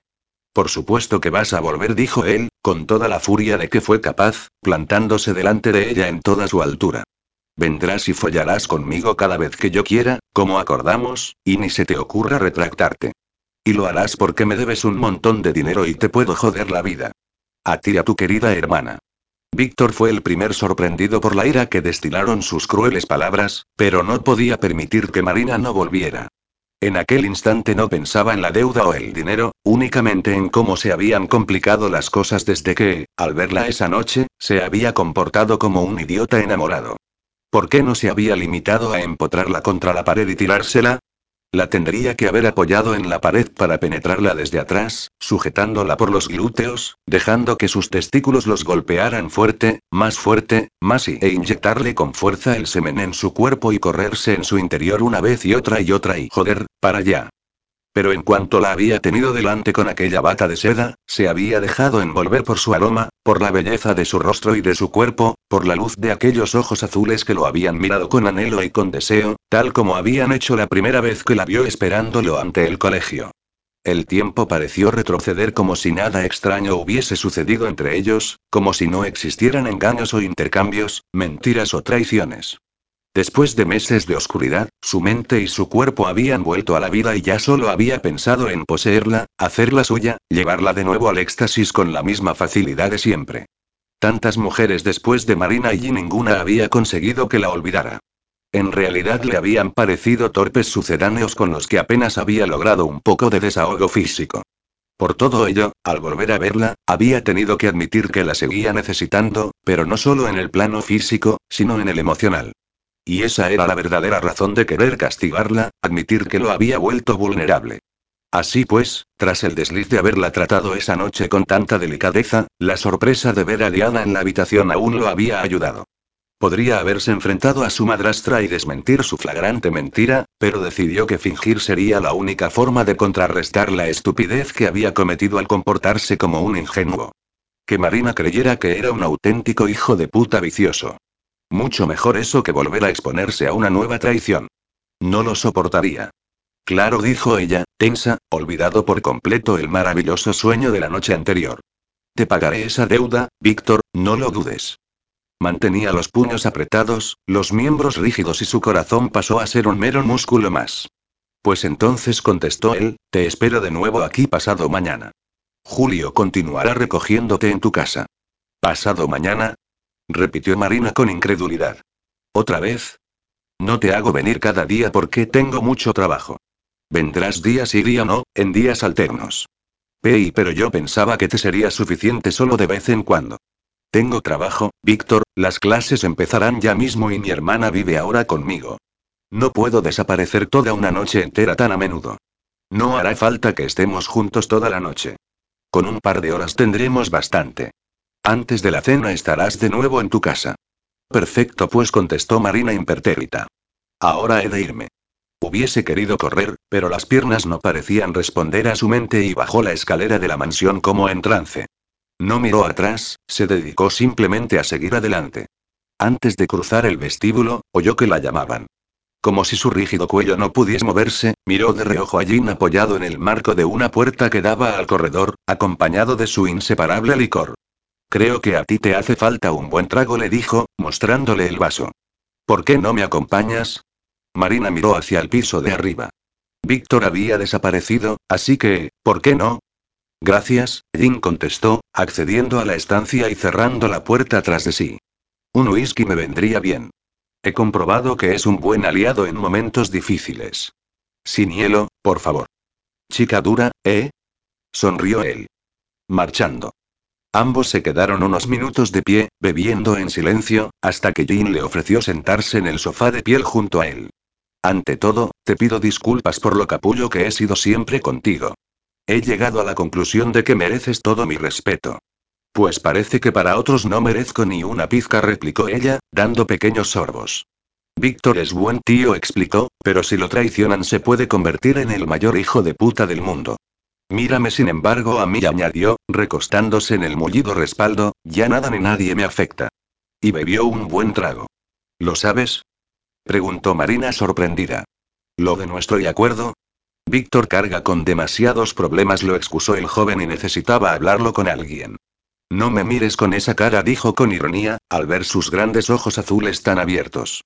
Yo fui el primer sorprendido de que me lo explicara, pero a la vez me sentí halagado, porque fue como si volviésemos a ser pequeños y mi hermano de nuevo confiara en mí. ¿Por qué eres alcohólico, Jin? preguntó Marina. ¿Y por qué no miras de curarte? Porque quiero y porque no quiero. Una respuesta para cada pregunta. No me digas que prefieres ver el mundo a través del velo del alcohol. Chica lista, contestó él, apurando el vaso antes de dejarlo sobre una pequeña mesita de caoba. Aquel despacho era otra de las estancias de la casa que se había visto protegida de la ola minimalista que había asolado al resto. ¿Te afectó mucho la muerte de tu madre? preguntó Marina. De repente sentía no solo curiosidad, sino la necesidad de ayudar a aquel chico de solo 27 años y que parecía tan hastiado de la vida como si tuviese 100. Vivir con Diana ha debido de ser difícil, lo tanteó. Si realmente eres lista dejarás de preguntar, contestó Jin, totalmente embarado. Déjalo, Marina, no vale la pena preocuparse por los habitantes de Olsen House. Con mis padres muertos, Víctor era el único que valía la pena y hasta él se ha malogrado. ¿Por liarse con Diana? preguntó Marina. ¿Con Diana? repitió sorprendido. Mi hermano se lía antes con una mantis religiosa y se deja devorar por ella. Entonces, ¿por qué ha dejado que se cuele en su habitación para mirarnos? Me ha dejado bien clarito que es algo que suele hacer cada vez que él se trae a algún ligue a su dormitorio. ¿Diana ha vuelto a hacerlo? Susurró Jin. Se puso pálido al instante, con el rostro cubierto de sudor, y, con evidente rigidez, se echó hacia adelante para servirse un nuevo vaso de whisky. El pulso le temblaba de forma alarmante y fue dejando rastros del líquido ambarino por la mesa y el suelo. Hacía ya mucho tiempo de eso y añadió con la mirada perdida. ¿A qué te refieres, Jin? preguntó ella, preocupada, posando una mano sobre las de él y sintiendo los temblores bajo su palma. ¿Cómo ha sido vuestra relación con Diana desde que se casó con tu padre? ¿Por qué da la sensación de que evitáis hablar de ella? ¿Y por qué he visto a Víctor tratarla con desprecio para luego dejarla entrar en su dormitorio mientras sí? Creo que será mejor que te vayas, Marina la interrumpió el chico, poniéndose en pie de un salto. Procura que las visitas a esta casa se limiten a echar un polvo rápido con mi hermano y déjate de preguntas. A no ser que él mismo te las responda. De acuerdo, Jin suspiró Marina, levantándose también. Ya seguiría preguntando más adelante. Muchas cosas no cuadraban en esa casa, donde la tensa relación entre los miembros de la familia era patente. Incluso la sombra de la muerte de Jacob Olsen seguía planeando sobre ellos, lo cual solo había conseguido que la cosa fuese a peor. Me marcho, pero por favor, piensa en la posibilidad de hacer algo con tu problema con el alcohol. Recuerda que, por mucho que pese, hay que desprenderse de la carga del pasado. Mientras Marina tenía aquella íntima y desconcertante conversación con el Benjamín de la familia Olsen, Víctor desaparecía al fondo del corredor de la planta de arriba para entrar como una exhalación en el dormitorio de su madrastra. Durante su discusión con Marina, se había visto obligado a posponer la furia que lo embargaba al recordar la escena sin sentido de Diana. ¿Qué coño crees que estás haciendo? Bramó ahora Víctor, abriendo la puerta con tal furia que dio un golpe seco contra la pared y rebotó tras el impacto. Te dije que te apartarás de ella. Antes me lo permitías, contestó su madrastra, haciendo un mohín con sus gruesos labios. Mirar, me refiero. Hace muchos años de eso. Volvió a gritar él. Y no te lo permitía, tú me obligaste con tus putos chantajes. ¿Y la última vez también te obligué? Preguntó ella con una sonrisa mordaz. Pues no pareció importarte, ni a ti ni a la rubia gordita o a la pelirroja pechugona, las mujeres con las que te montaste el último trío. La última vez mi padre acababa de morir, yo estaba borracho y me importaba una mierda a quién me fallaba o que tú mirases. Reconoce que siempre te gustó, dijo Diana melosa. Que te excitaba follar sabiendo que yo miraba escondida entre las sombras. Cállate, dijo él apretando los dientes. Te he dicho mil veces que aquello se acabó, que solo lo soporté cuando no me importaba con quién follaba. ¿Y por qué con esta sí te importa, Víctor? Sabes perfectamente que has mentido, que no te he dejado estar en mi dormitorio. Si te hubiera visto, te habría estrangulado con mis propias manos. Uy, cuidado, cariño, habría demasiadas muertes sospechosas en esta casa, dijo Diana, acercándose a él por fin. Deslizó su larga uña por el pecho masculino de arriba abajo y adoptó una expresión sensual mientras miraba bajar su dedo por la línea oscura del suave vello. Ninguno de los dos nos fiamos del otro y eso es algo que me parece tan excitante y quítame las manos de encima, replicó Víctor, apartándola de un manotazo. Retrocedió un par de pasos, como si no se fiase un pelo de ella, y se dispuso a dejarla allí sin más explicación. Y no vuelvas a acercarte a mí ni a mi hermano en tu puta vida. Y mucho menos te acercarás a y ella añadió, sin querer volver a pronunciar el nombre de Marina, antes de salir de allí y regresar a su dormitorio para ducharse y vestirse y poder dirigirse a sus oficinas de la ciudad. Si no enterraba sus pensamientos en el trabajo, acabaría volviéndose loco. Tal vez la locura formara parte de aquella familia. Capítulo 17 Si algo positivo había podido sacar Marina de todo aquel desastre, eran las horas que volvía a pasar junto a su hermana. En aquel momento, tumbadas las dos boca abajo sobre la cama, jugaban al Monopoly totalmente concentradas, mientras Tigre se entretenía persiguiendo como un loco uno de los dados que había caído al suelo y que rebotaba sin parar. Para ellas no suponía ningún problema pasarse las horas entretenidas con cualquier juego de mesa, hablando o en silencio. Durante los años de su infancia, cuando las castigaban a estar encerradas en su habitación, habían aprendido a sacarle provecho a aquellos pocos metros cuadrados, donde únicamente había dos camas que ellas siempre juntaban, dos pupitres para hacer los deberes y el armario. Apenas tenían muñecas, ninguna de aquellas tan famosas que disponían de casa, coche y novio, y habían de conformarse con aquellos juegos que les regalaban los pocos vecinos o conocidos que sentían lástima de ellas al verlas siempre a través de la ventana. Un 5. exclamó Coral. Lo que necesitaba. ¿Vas a poner otro hotel? preguntó Marina exasperada. No sé qué aliciente puedes encontrarle a tanta riqueza, cuando yo ya llevo rato completamente arruinada. Me gusta ganar, dijo Coral, sacando el rojo edificio de la bolsa y colocándolo en el paseo de gracia. Sabes que siempre acababa enfadada si ganabas tú. Por eso el montón de trampas que llevas haciendo toda la vida. Le soltó Marina con una mueca. ¿Pero qué dices? gritó Coral. Yo no hago trampas. Nunca las he hecho. Serás mentirosa. replicó Marina divertida, tirándole la almohada a la cara. La mayoría de las veces no hubieses ganado si yo no hubiese hecho la vista gorda. Pero qué mentira tan flagrante. exclamó Coral entre risas, cogiendo la caja del juego. Lo que pasa es que te aburre perder siempre y por eso me acusas de tramposa, continuó, mientras guardaba todas las tarjetas y billetes. Me alegra verte reír de nuevo, dijo Marina, incorporándose sobre la cama que ahora compartían y sentándose con las piernas cruzadas. ¿Cómo te encuentras? Bastante mejor, contestó Coral adoptando la misma postura que su hermana. Aunque me aburro un poco y sigue apenándome tu ruptura con Jedi. Lo echo de menos. Yo también, admitió Marina, desviando la vista hacia el sol de la tarde que entraba por la ventana. ¿Cuándo vas a contarme lo que os ha pasado? preguntó Coral. Algún día. ¿Tiene algo que ver con que salieras aquella noche? Volvió a preguntar su hermana. Déjalo ya, Coral dijo Marina, poniéndose en pie y sacando una toalla y ropa del armario con rápidos movimientos. ¿Vas a salir? preguntó Coral todavía desde la cama. ¿Otra vez? Sí, pero solo serán un par de horas, contestó ella, sin poder disimular su tirantez mientras entraba en el baño. Pues muy bien, susurró Coral, abriendo también el armario. Rebuscó entre la ropa de su hermana y cogió unos vaqueros, un top negro y una camisa clara de manga larga. Hacía bastante calor, pero todavía prefería disimular las heridas que ya se curaban en sus brazos y piernas. ¿Qué haces? preguntó Marina al salir del baño y verla con su ropa en las manos.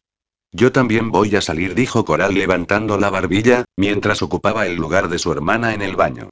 Llevo no sé cuántos días lavándome por partes y sin salir de casa. Ya es hora de que me dé una ducha y vaya a tomar el aire. Espera a mañana y te acompaño, contestó Marina preocupada. No, Marina, de verdad, dijo Coral. Nunca podré agradecerte lo que estás haciendo por mí, pero sigue con tu vida y deja que yo también me despeje un poco. Si paso más tiempo encerrada en este pisucho, acabaré mal de la cabeza. ¿A dónde vas a ir? preguntó su hermana dejando caer los hombros. Tú a mí no me dices nunca a dónde vas, respondió Coral desde la ducha. Pero yo no me estoy recuperando de una paliza con la que casi me matan unos matones traficantes, replicó Marina con los brazos en jarras. Está bien, te lo diré, dijo su hermana, enrollada ya en la toalla. Voy a casa de una amiga. ¿Contenta? No mucho, suspiró ella. Si necesitas cualquier cosa me llamas, añadió, ofreciéndole un teléfono móvil nuevo. Y ve en taxi, toma. Le dio varios billetes. Cógelo de puerta a puerta y procura no hablar con nadie. ¿De acuerdo? Suena de lo más agobiante, respondió Coral, sonriente aunque con los ojos brillantes de lágrimas. Pero sé que tienes miedo por mí. No te preocupes, hermanita la abrazó. Lo que me ha pasado me ha servido para cambiar y ver las cosas de otra manera. Ojalá sea así, y nunca hubieses cambiado, si para ello tenías que pasar por todo esto, dijo Marina con sus idénticos ojos azules también húmedos. Cogidas de la mano, era como estar observando a una sola persona reflejada por partida doble en un espejo. Rostros y expresiones idénticas, aunque ahora las diferenciara el cabello. Pero todo irá bien a partir de ahora, ya lo verás, añadió Marina. No lo dudo, hermanita. Tras esas emotivas palabras, Coral obedeció en todo lo que Marina le había pedido, pero le había mentido en cuanto a su destino. Solo diez minutos más tarde, bajaba del taxi frente a un portal de un bello edificio modernista de la Gran Vía.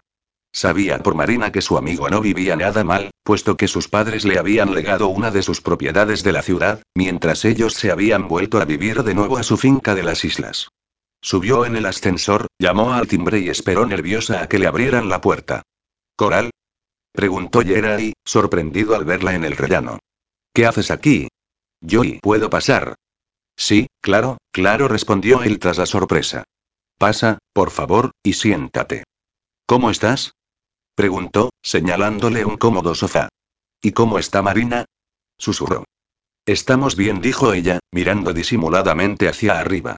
Disfrutó unos instantes de las bonitas molduras que decoraban los altos techos, de la distinguida lámpara y de los grandes ventanales.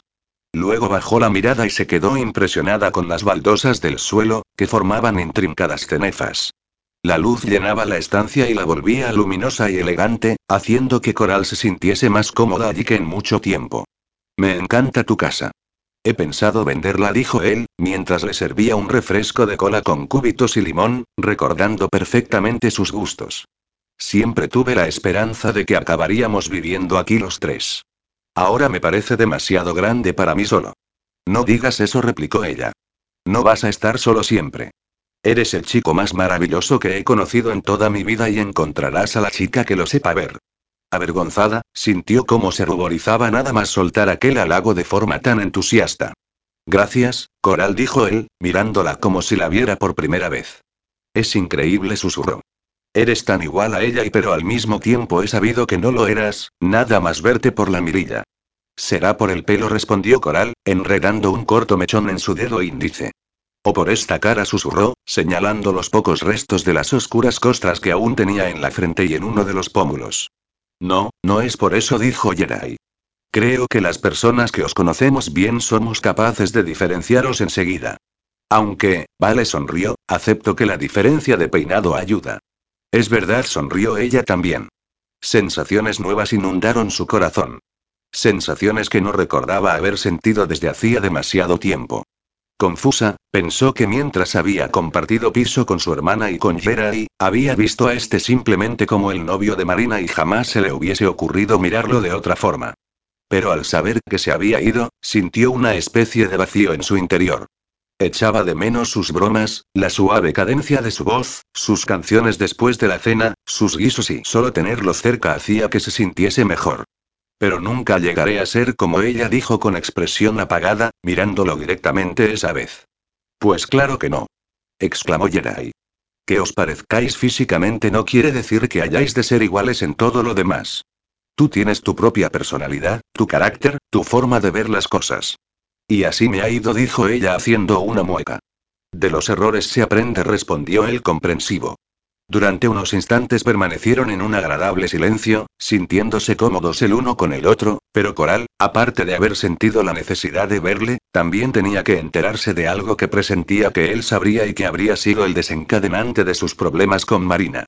Dime una cosa, Jerai comenzó, ¿por qué habéis roto?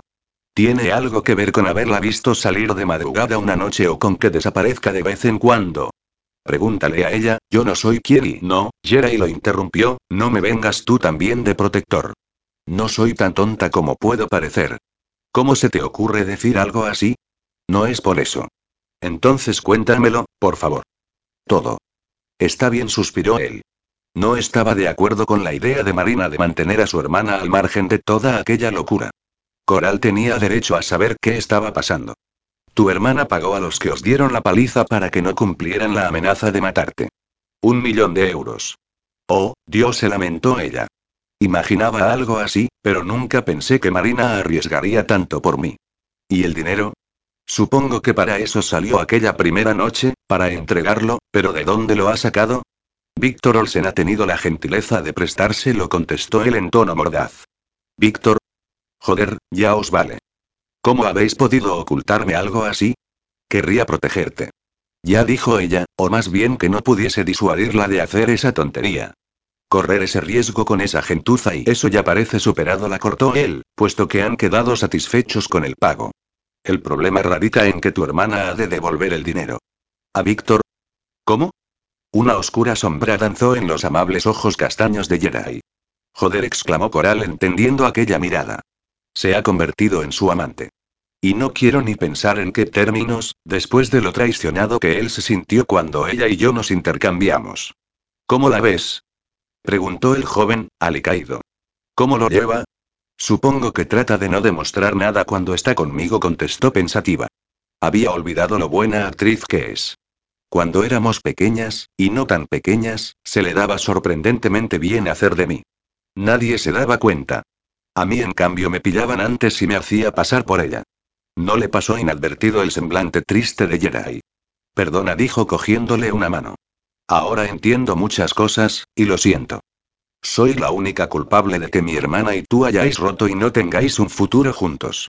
Claro que no, dijo él, apretándole la mano. Tú no has tenido la culpa de nada. Ha sido la situación.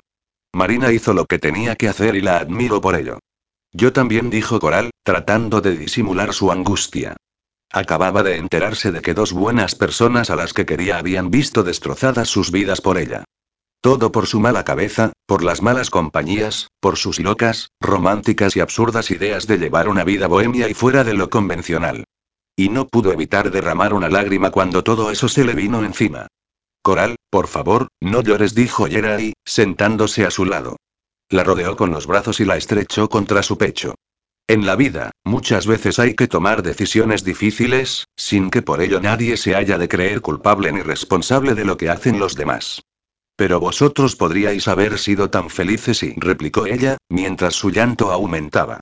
Aunque rodeada por aquellos confortables brazos comenzó a sentirse mucho mejor. El olor de la camiseta de Jerai penetró en sus fosas nasales y se instaló directamente en su vientre, donde una emoción casi olvidada comenzó a burbujear en él. Hubiese querido abrazarlo fuerte ella también, abandonarse en aquel cuerpo y dejar que la consolara durante horas, pero se dio cuenta de que aquello no estaba bien. No pretendía darle lástima, y él seguro que la complacería únicamente porque le recordaba a Marina. Tengo que irme, le dijo, deshaciéndose de su abrazo. Ya nos veremos otro día.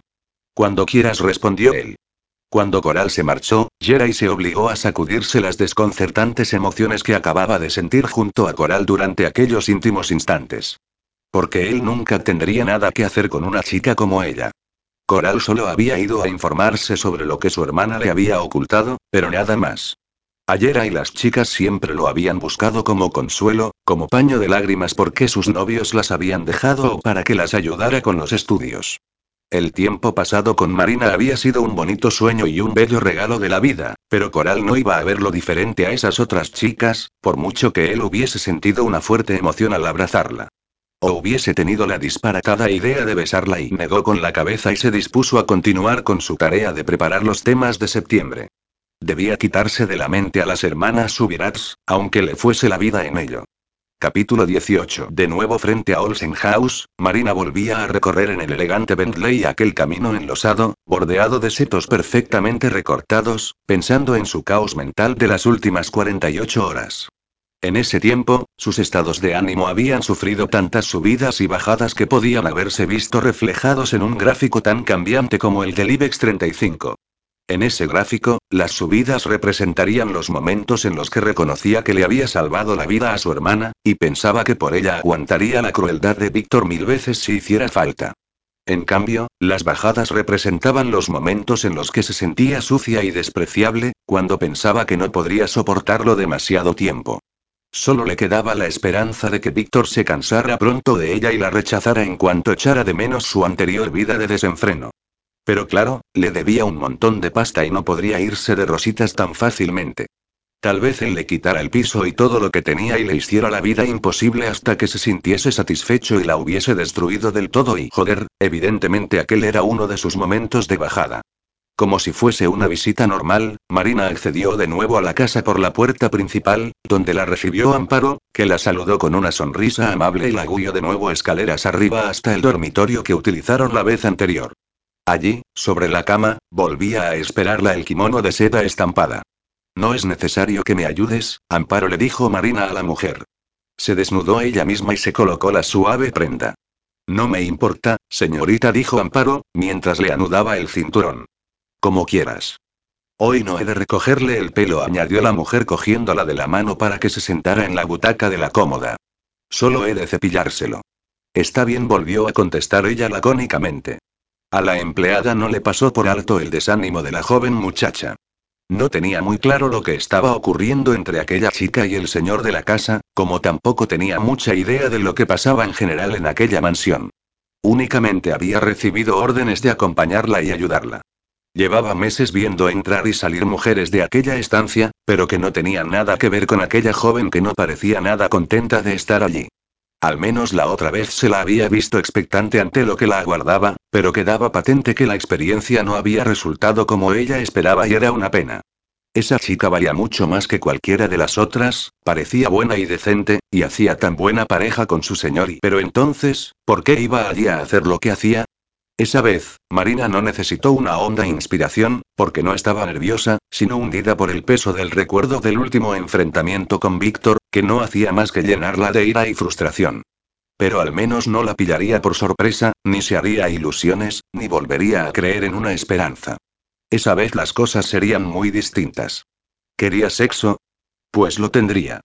Solo que ahora sería ella la que llevaría la iniciativa. Se le daba bastante bien fingir, aunque a ver cómo se le daba con ese hombre. Para empezar ya tuvo que disimular la sorpresa cuando lo vio salir del baño. Llevaba únicamente una toalla anudada a la cintura y con otra se frotaba vigorosamente el cabello. Esa sería la prueba de fuego para ella, intentar que le bastara con una leve inspiración para que no la afectara aquella imagen. El torso desnudo de Víctor y sus brazos fuertes, con sus músculos ondulando con el movimiento o la de la toalla que se sostenía en los huesos de sus caderas y dejaba ver buena parte del vello de su sexo. Hasta que terminó de secarse, él no abrió los ojos y la vio. Has llegado pronto, dijo, deteniéndose de golpe. Marina se regocijó al ver la sorpresa reflejada en sus ojos claros al encontrarla allí. Cuanto antes llegue, antes empezamos y antes terminamos, dijo ella, deshaciéndose el nudo de la bata para poder abrirla del todo y dejarla caer al suelo. Tal vez te dije que con un par de horas tendríamos bastante, pero no vayas a creer que te echaré un polvo rápido empotrándote contra la pared. Aún aparentando aquel cinismo, Víctor no pudo evitar que sus ojos se clavaran en la desnudez de Marina. Apenas pudo reprimir el movimiento de su nuez, o la hinchazón que se adivinó de pronto bajo la toalla. Pues yo creo que esa opción es bastante viable y que ya estás más que preparado. Con determinación, se acercó a él y posó la mano sobre el bulto de su erección, deslizándola arriba y abajo sobre la tela blanca de algodón. ¿Crees que no te veo venir? preguntó él, apresando con fuerza su muñeca para retirar aquella provocativa mano. Yo pongo los términos y condiciones. Yo decido cómo vas a satisfacerme, lo que no incluye que me masturbes y te largues. Te lo vas a tener que currar un poquito más, preciosa. Puedes poner las condiciones que te dé la gana, dijo Marina, pero no permitiré que volvamos a tener público. Que Diana te mire cuando folles con otras, pero no conmigo. Si no me aseguras que estamos solos, me iré por esa puerta y no volveré a la mierda las consecuencias, Víctor. Haré lo que sea, pero eso no. ¿Lo que sea? Preguntó él con ojos brillantes, sujetándola de la cintura. Contéstame, joder. Dijo ella, separándose. O yo misma registraré la puta habitación. Estamos solos, contestó Víctor, endureciendo de pronto sus rasgos. Empezaba a irritarlo la frialdad que ella mostraba ese día, aquella actitud de estatua de mármol, distante y sin vida. Pues entonces ya puedes empezar, dijo Marina, como si hablara de la cena. De las dos horas ya hemos perdido una buena parte diciendo tonterías. Impaciente. Preguntó Víctor con una media sonrisa calculadora. Ella podría haber ido allí dispuesta a hacer de muñeca hinchable, pero él le iba a demostrar que eso sería imposible, que en cuanto la rozara tendría que dejar de fingir aquella estúpida indiferencia. Sí, impaciente porque acabes, replicó Marina mostrándose serena. Para poder largarme a mi casa y seguir con mi vida. No te preocupes, dijo él cogiéndola de nuevo de la cintura y pegándola a su cuerpo, verás cómo serás tú la que acabe pronto. Se inclinó entonces sobre su cuello y comenzó a darle una serie de besos y lametones, desde el lóbulo de su oreja hasta el hombro, pasando por la frágil columna de su garganta. Sus dedos apresaron entonces sus pezones y comenzaron a pellizcarlos, primero con pequeños tirones, después retorciéndolos con más fuerza. Víctor sonrió con disimulo cuando empezó a notar el entrecortado aliento que golpeaba su pecho. Satisfecho, bajó más la cabeza y se introdujo un pezón en la boca, mientras seguía pellizcando el otro. Pero Marina seguía con los brazos a los costados. A punto de dejar escapar el fuerte gemido de placer que llevaba atascado en su garganta desde hacía minutos, se obligó a pensar en algo que la hiciese olvidar aquellas excitantes sensaciones que se avergonzaba de sentir. A ver, esta misma semana empezamos las reuniones en el instituto, los exámenes de recuperación y tendremos que dar las notas definitivas. Deberemos aprobar el proyecto curricular y repasar la memoria anual para mejorar aspectos que el año pasado no fueron del todo eficaces y, a pesar de percibir su indiferencia, Víctor bajó aún más con seguridad, apoyó una rodilla en el suelo y hundió la boca en el sexo húmedo de Marina. Mierda, así me correré en un santiamén, en cuanto su lengua se mueva un poco. Joder, piensa, piensa. Víctor, espera, exclamó de repente, cogiéndolo de los hombros para hacer que se levantara. ¿Qué pasa? Preguntó él frunciendo el cejo. Entre tus condiciones, ¿existe alguna que prohíba que yo te toque? Preguntó, posando las manos sobre su pecho. Por supuesto que no. Perfecto, susurró Marina. Satisfecha consigo misma, esbozó una sonrisa ufana mientras deslizaba las manos por los costados de Víctor suavemente, al tiempo que se inclinaba y pasaba la lengua por sus duros pezones. Dio un tirón a la toalla que lo cubría y fue bajando, bajando, pasando la lengua por la oscura línea de vello de su abdomen. Luego se arrodilló y se plantó ante su erecto miembro. Sí, sería duro llevarlo al orgasmo con la boca, pero mucho más duro y vergonzoso resultaría para ella correrse en la boca de él. Con suavidad, tomó sus pesados testículos entre sus manos y cubrió con sus labios la base del pene, deslizándolos lentamente hacia la punta para poder introducírselo en la boca. El gemido de Víctor fue tan desgarrador, que un aguijonazo de placer se clavó directamente en su sexo solo por el hecho de oírlo. Aquí tenemos un problema, dijo él, cogiéndola de las axilas para hacerla levantarse. Tú quieres chuparme y yo quiero chuparte. ¿Qué te parece que hagamos? Yo empezaré primero, contestó Marina con rapidez. Aunque la solución es muy, pero que muy sencilla, continuó él, ignorando su comentario. Con presteza, la cogió de la muñeca y la arrastró hacia la cama, donde él se tumbó de espaldas. Sin darle tiempo a reaccionar, la aferró por la cintura y se la colocó encima, al tiempo que la hacía girar, colocándola en posición invertida. ¿Lo ves? dijo. Ahora cada uno tenemos a nuestro alcance lo que más deseamos.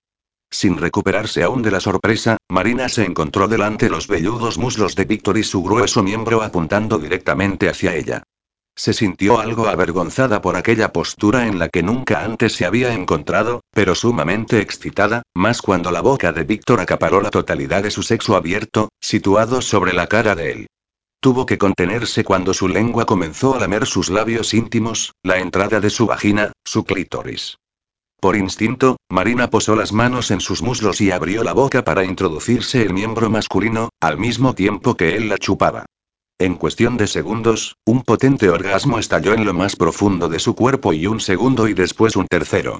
Disimuló sus gemidos llenándose la boca con el miembro que se deslizaba entre sus labios, dejándose quemar por aquellas llamas que la devoraban, intentando con todas sus fuerzas no perderse del todo. Al sentir en su boca los espasmos de Marina una y otra vez, Víctor ya no pudo pensar con coherencia y arqueó las caderas con fuerza hasta sentir su glande chocar contra el paladar de ella. Un poderoso clímax lo arrastró y emitió un potente gemido, amortiguado por el sexo de la chica, que todavía acaparaba su boca.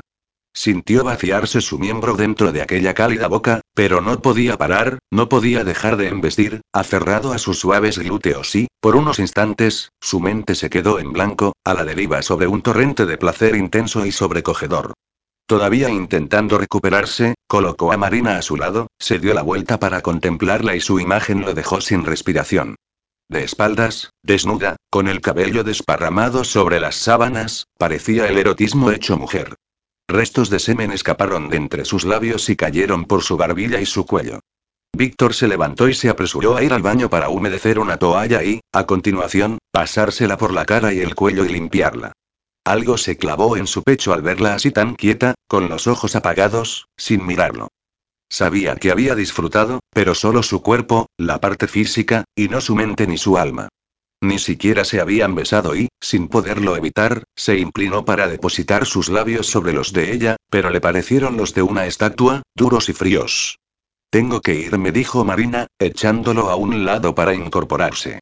Aunque aún no han comenzado las clases, pasado mañana empiezo a trabajar y tengo mucho que hacer. Ignorando el kimono, abrió la puerta de la habitación contigua y se dispuso a vestirse. A Víctor lo consumió la furia al verla tan indiferente. No te hagas la interesante, le dijo de la forma más lacerante posible. He notado en mi boca cada una de las veces que te has corrido, esa he perdido la cuenta de las que han sido. ¿Y qué?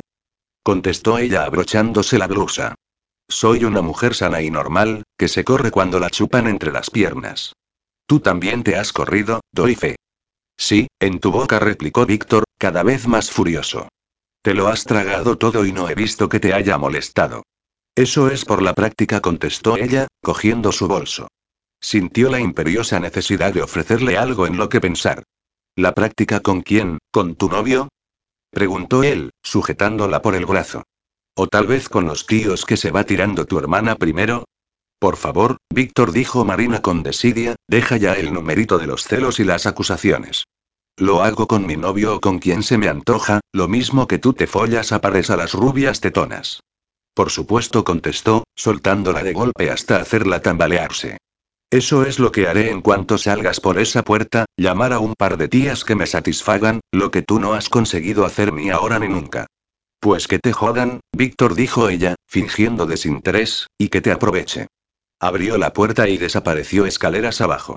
Él cerró de un portazo y se dirigió en dos zancadas al pequeño refrigerador con bebidas que tenía en la antesala de su dormitorio. Lo abrió y cogió una botella de vodka, que mantuvo entre sus manos unos instantes antes de volverla a dejar en su sitio y cerrar la nevera. Apoyó la frente en la puerta, dio un par de puñetazos sobre la superficie forrada de madera e inspiró varias veces con fuerza, hasta que se tranquilizó y se metió bajo la ducha, donde permaneció largos minutos bajo el chorro del agua helada. Marina no miró atrás ni cuando oyó el portazo de Víctor. Bajó la escalinata hasta el vestíbulo, desesperada por marcharse de allí, aunque frenó levemente al pasar frente al despacho de Jin. Esperaba encontrarlo allí de nuevo, porque no había dejado de pensar en algunas cosas que el joven le había contado dos días antes, sobre él, sobre su hermano y sobre algo más que flotaba en el ambiente enrarecido de aquella casa. Pero en cambio se topó con León, el abogado de mirada lúgubre, que apareció ante ella como un fantasma, de repente y sin hacer ruido. Estoy buscando a Jin, dijo Marina, sin apenas poder disimular la aprensión que le provocaba aquel hombre. Vestía de forma impecable y su rostro no llamaba demasiado la atención, pero sus profundos ojos negros despedían un perceptible destello de crueldad. Marina sintió una leve sensación de déjà vu. ¿Dónde lo había visto antes? Está en su despacho de la ciudad, contestó el abogado con seriedad. No parecía haber reído en su vida.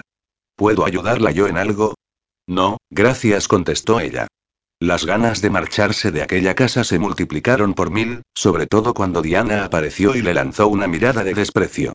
Mientras descansaba, ya en la tranquilidad de su casa, Marina pensó que no estaba contenta de su comportamiento de ese día con Víctor.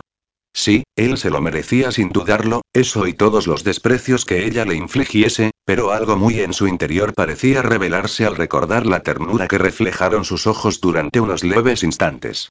Al final, los dos se habían lanzado dardos envenenados, haciendo todo lo posible por fastidiar al otro, y no se sentía satisfecha de ello. Pero no le había quedado más remedio que mostrarse de aquella manera tan fría y distante, para que Víctor nunca sospechase, ni por un solo instante, que, en realidad, un pedazo de su corazón moría con cada una de aquellas visitas, con cada uno de aquellos encuentros.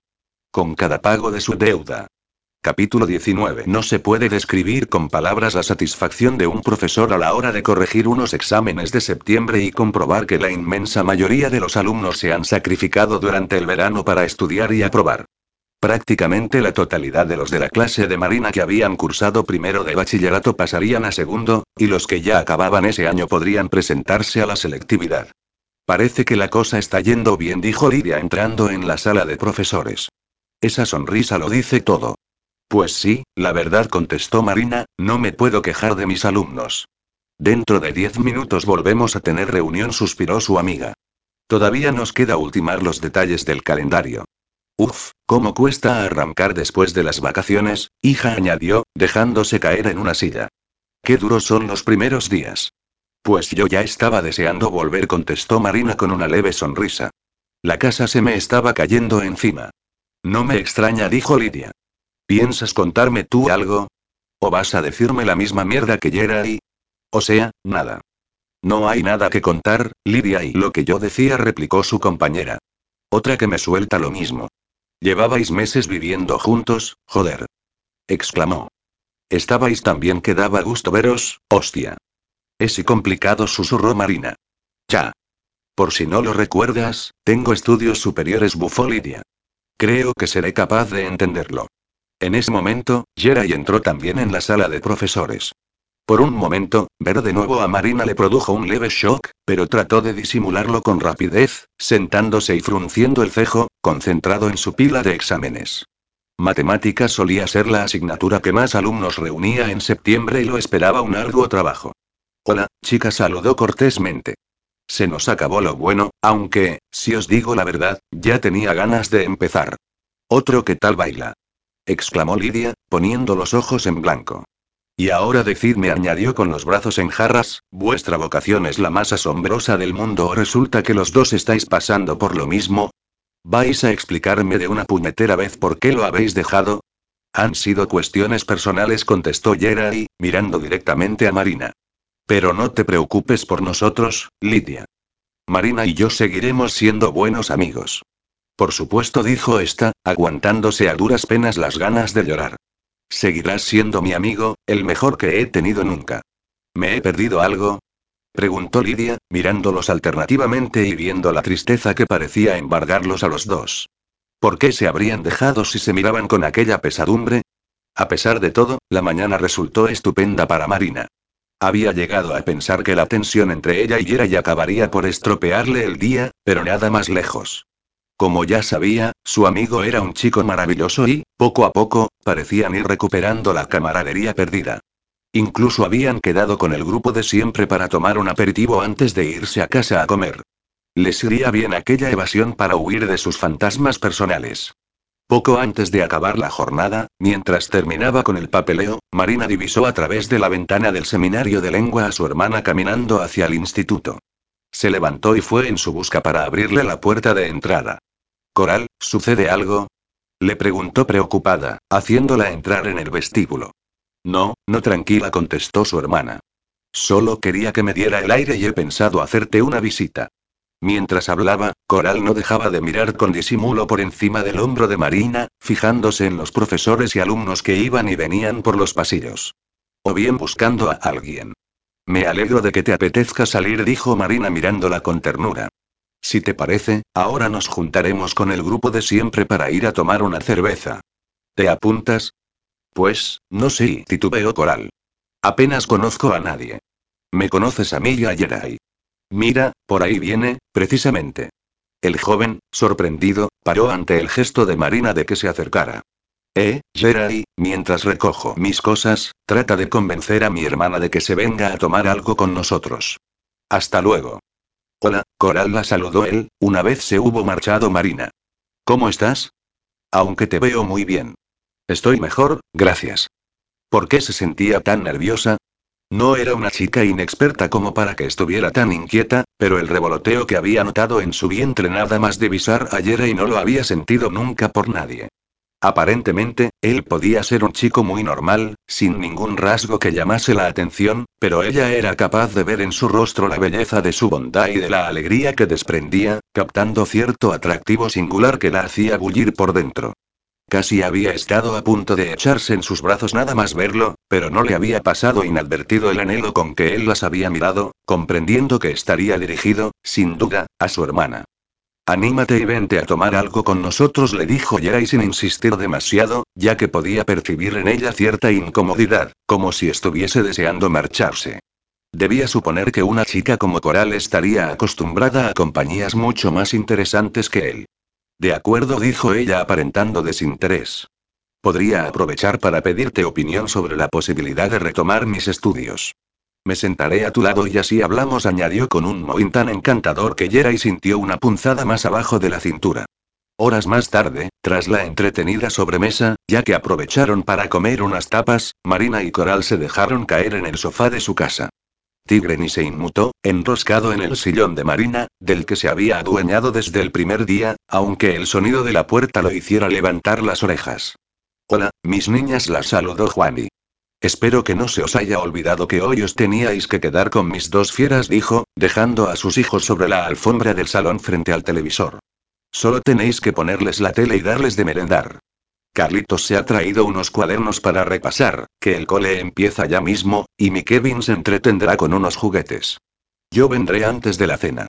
Portaos bien, niños. Añadió, dándoles un beso en la mejilla a cada uno. Y gracias de nuevo, mis chochos gritó antes de marcharse. Pues te va a tocar a ti, Coral dijo Marina, porque yo tengo que salir. ¿Te importa? No, claro que no, contestó la joven, mirando con ternura a los dos hermanos. Ellos la miraron con sus grandes ojos castaños y una desdentada sonrisa adorable. Por cierto, Marina, ¿a dónde vas? Solo tardaré un par de horas, tranquila contestó, dirigiéndose al baño voy a ducharme y a arreglarme el pelo. Siempre dices lo mismo, replicó Coral entre dientes cuando se quedó sola con los niños. Los dos la miraron interesados y ella se puso un dedo en los labios para decirles bajando la voz. Carlitos, tú eres el mayor y sabrás guardar un secreto, ¿verdad?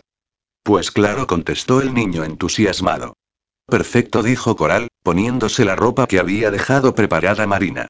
Después abrió el bolso de su hermana y sacó su móvil y las llaves de casa y los metió en su propio bolso.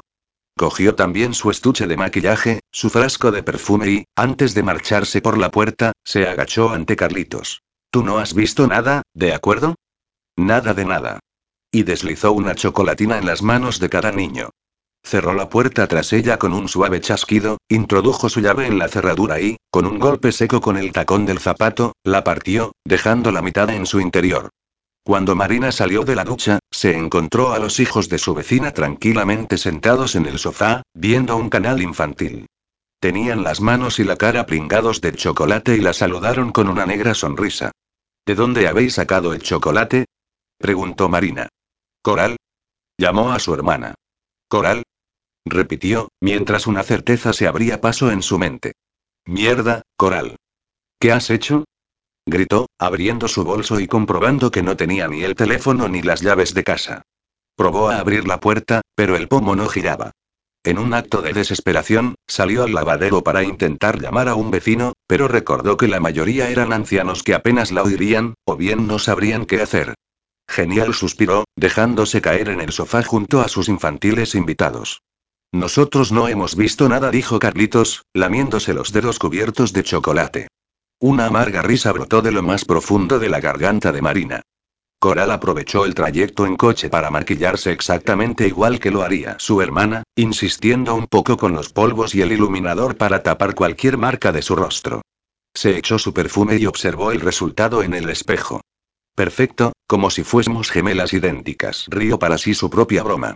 Solo le quedaba buscarle una salida al tema del pelo, que no sería otra que decir que le había apetecido cortárselo y punto. Al menos, Julio, el chofer, no se había extrañado de ello. ¿Todo bien, señorita Marina? Le preguntó sonriente. Perfecto, Julio, gracias, contestó con tranquilidad. Le pareció que la miraba un par de veces a través del espejo retrovisor, pero ella le sonrió y él continuó adelante. Cuando vio la mansión de la familia Olsen, dio un pequeño silbido por lo bajo, pues cuando la había buscado en internet no le había parecido tan impresionante como al tenerla delante en vivo y en directo, más cuando el chofer recorrió el sendero y la dejó junto a la entrada. Al bajar del coche, trató de no dejarse impresionar por el magnífico jardín, el sonido de alguna fuente lejana o el aroma a lilas y jazmín. Seguía admirando la belleza y el lujo como antes, pero muchas de sus convicciones habían desaparecido y sus prioridades habían cambiado de orden en su lista, desde que aquellos matones mataron a su bebé y estuvieron a punto de matarla a ella misma. Tras despedirse de Julio, una mujer del servicio le abrió la puerta y la hizo entrar con una amable sonrisa. Buenas tardes, señorita, saludó la desconocida. Buenas tardes, contestó ella, intentando aparentar familiaridad. Conocía demasiado bien a su hermana para saber que a esas alturas ya sentiría aprecio por la mujer. La siguió escaleras arriba hasta una bonita habitación y, tras cerrar la puerta, se quedó algo titubeante esperando el siguiente paso. Vio un bonito kimono de brillantes colores sobre la cama y se hizo una idea del numerito preparado por Víctor Olsen para su hermana cada dos días. ¿Hoy desea que la ayude a desnudarse? Preguntó Amparo, recordando los cambios de humor de la chica. ¿Eh?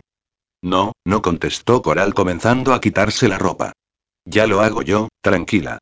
Una vez desnuda, Amparo la ayudó a ponerse el kimono y la acompañó a sentarse en el asiento de la cómoda. Este corte de pelo le sienta maravillosamente bien, le dijo la mujer, comenzando a cepillárselo. Está usted guapísima, señorita, pero no sé si al señor le parecerá bien que se haya cortado el pelo. Recógemelo con unas horquillas por si acaso, contestó Coral con una falsa sonrisa. Apretó los dientes con fuerza, quedándose con las ganas de decir.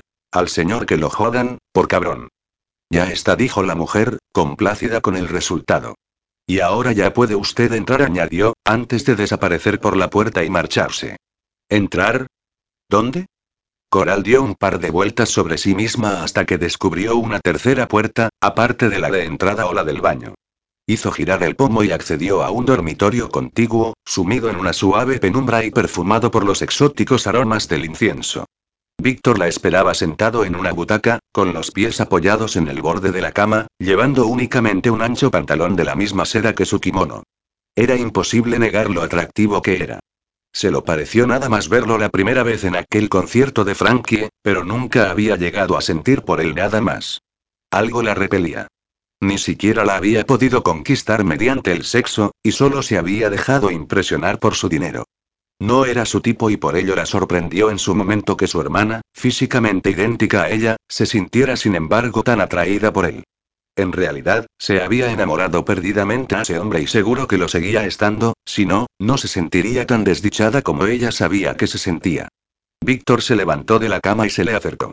La verdad pensó Coral con una pizca de satisfacción, siempre había tenido un gusto excelente en cuanto a tíos, porque aquel estaba buenísimo, aunque, qué paradoja, a ella ahora solo le apeteciera besar a un chico de lo más normal y corriente. Intentó no pensar en Yera y o la cagaría. Antes de que le diera tiempo a pensar, Víctor se había acercado, le había tomado la cara entre las manos y la estaba besando. Y joder cómo besaba. Ya no recordaba su experta manera de mover su lengua y sus labios, aunque aquellos besos a ella no fueran capaces de alterarla lo más mínimo. No sentía nada. Era como ver la escena de una película. Y más cuando recordó el tinglado que había montado con Marina. A punto estuvo de darle un buen mordisco en la lengua con todas sus fuerzas y dejársela tan inservible que se le quitaran las ganas de ir metiéndola por ahí. Tras el largo y profundo beso, Víctor la miró a los ojos con el cejo fruncido, mientras le quitaba las horquillas. Ladeó la cabeza al fijarse en el nuevo aspecto de su cabello, que ya no caía en cascada por la espalda, sino que apenas le rozaba los hombros. No creo haberte dado permiso para cortarte el pelo. No sabía que hubiera de pedírtelo. Pues de ahora en adelante me comunicarás cualquier cambio. Y ahora desnúdate, le ordenó. Siempre es lo primero que haces. ¿Acaso hoy no tienes tanta prisa? Más que nunca dijo Coral, soltándose el nudo del cinturón. Pero antes de que pudiese desprenderse de la exótica prenda, Víctor detuvo su gesto sujetándole las manos. Déjalo, Coral le dijo, mirándola fijamente. No es necesario que sigas. ¿Pero qué dices? dijo ella, falsamente agraviada. Soy Marina. No, no lo eres, contestó serio y bastante sereno. Me engañasteis una vez, pero se han acabado vuestros jueguecitos. ¿Cómo lo has sabido? preguntó ella levantando la barbilla. Por la luz de sus ojos, que no he visto en ti. Por el sabor de tu boca, un poco más picante, menos dulce. Por el gemido imperceptible que ella siempre emite cuando la beso. Comprendo, dijo Coral. Se ahorró tener que decirle que ahora lo entendía, eso y muchas otras cosas. Víctor seguía sintiendo mucho rencor, pero lo único que demostraba con esa actitud de odioso cabronazo era que se había enamorado de Marina, lo mismo que ella de él.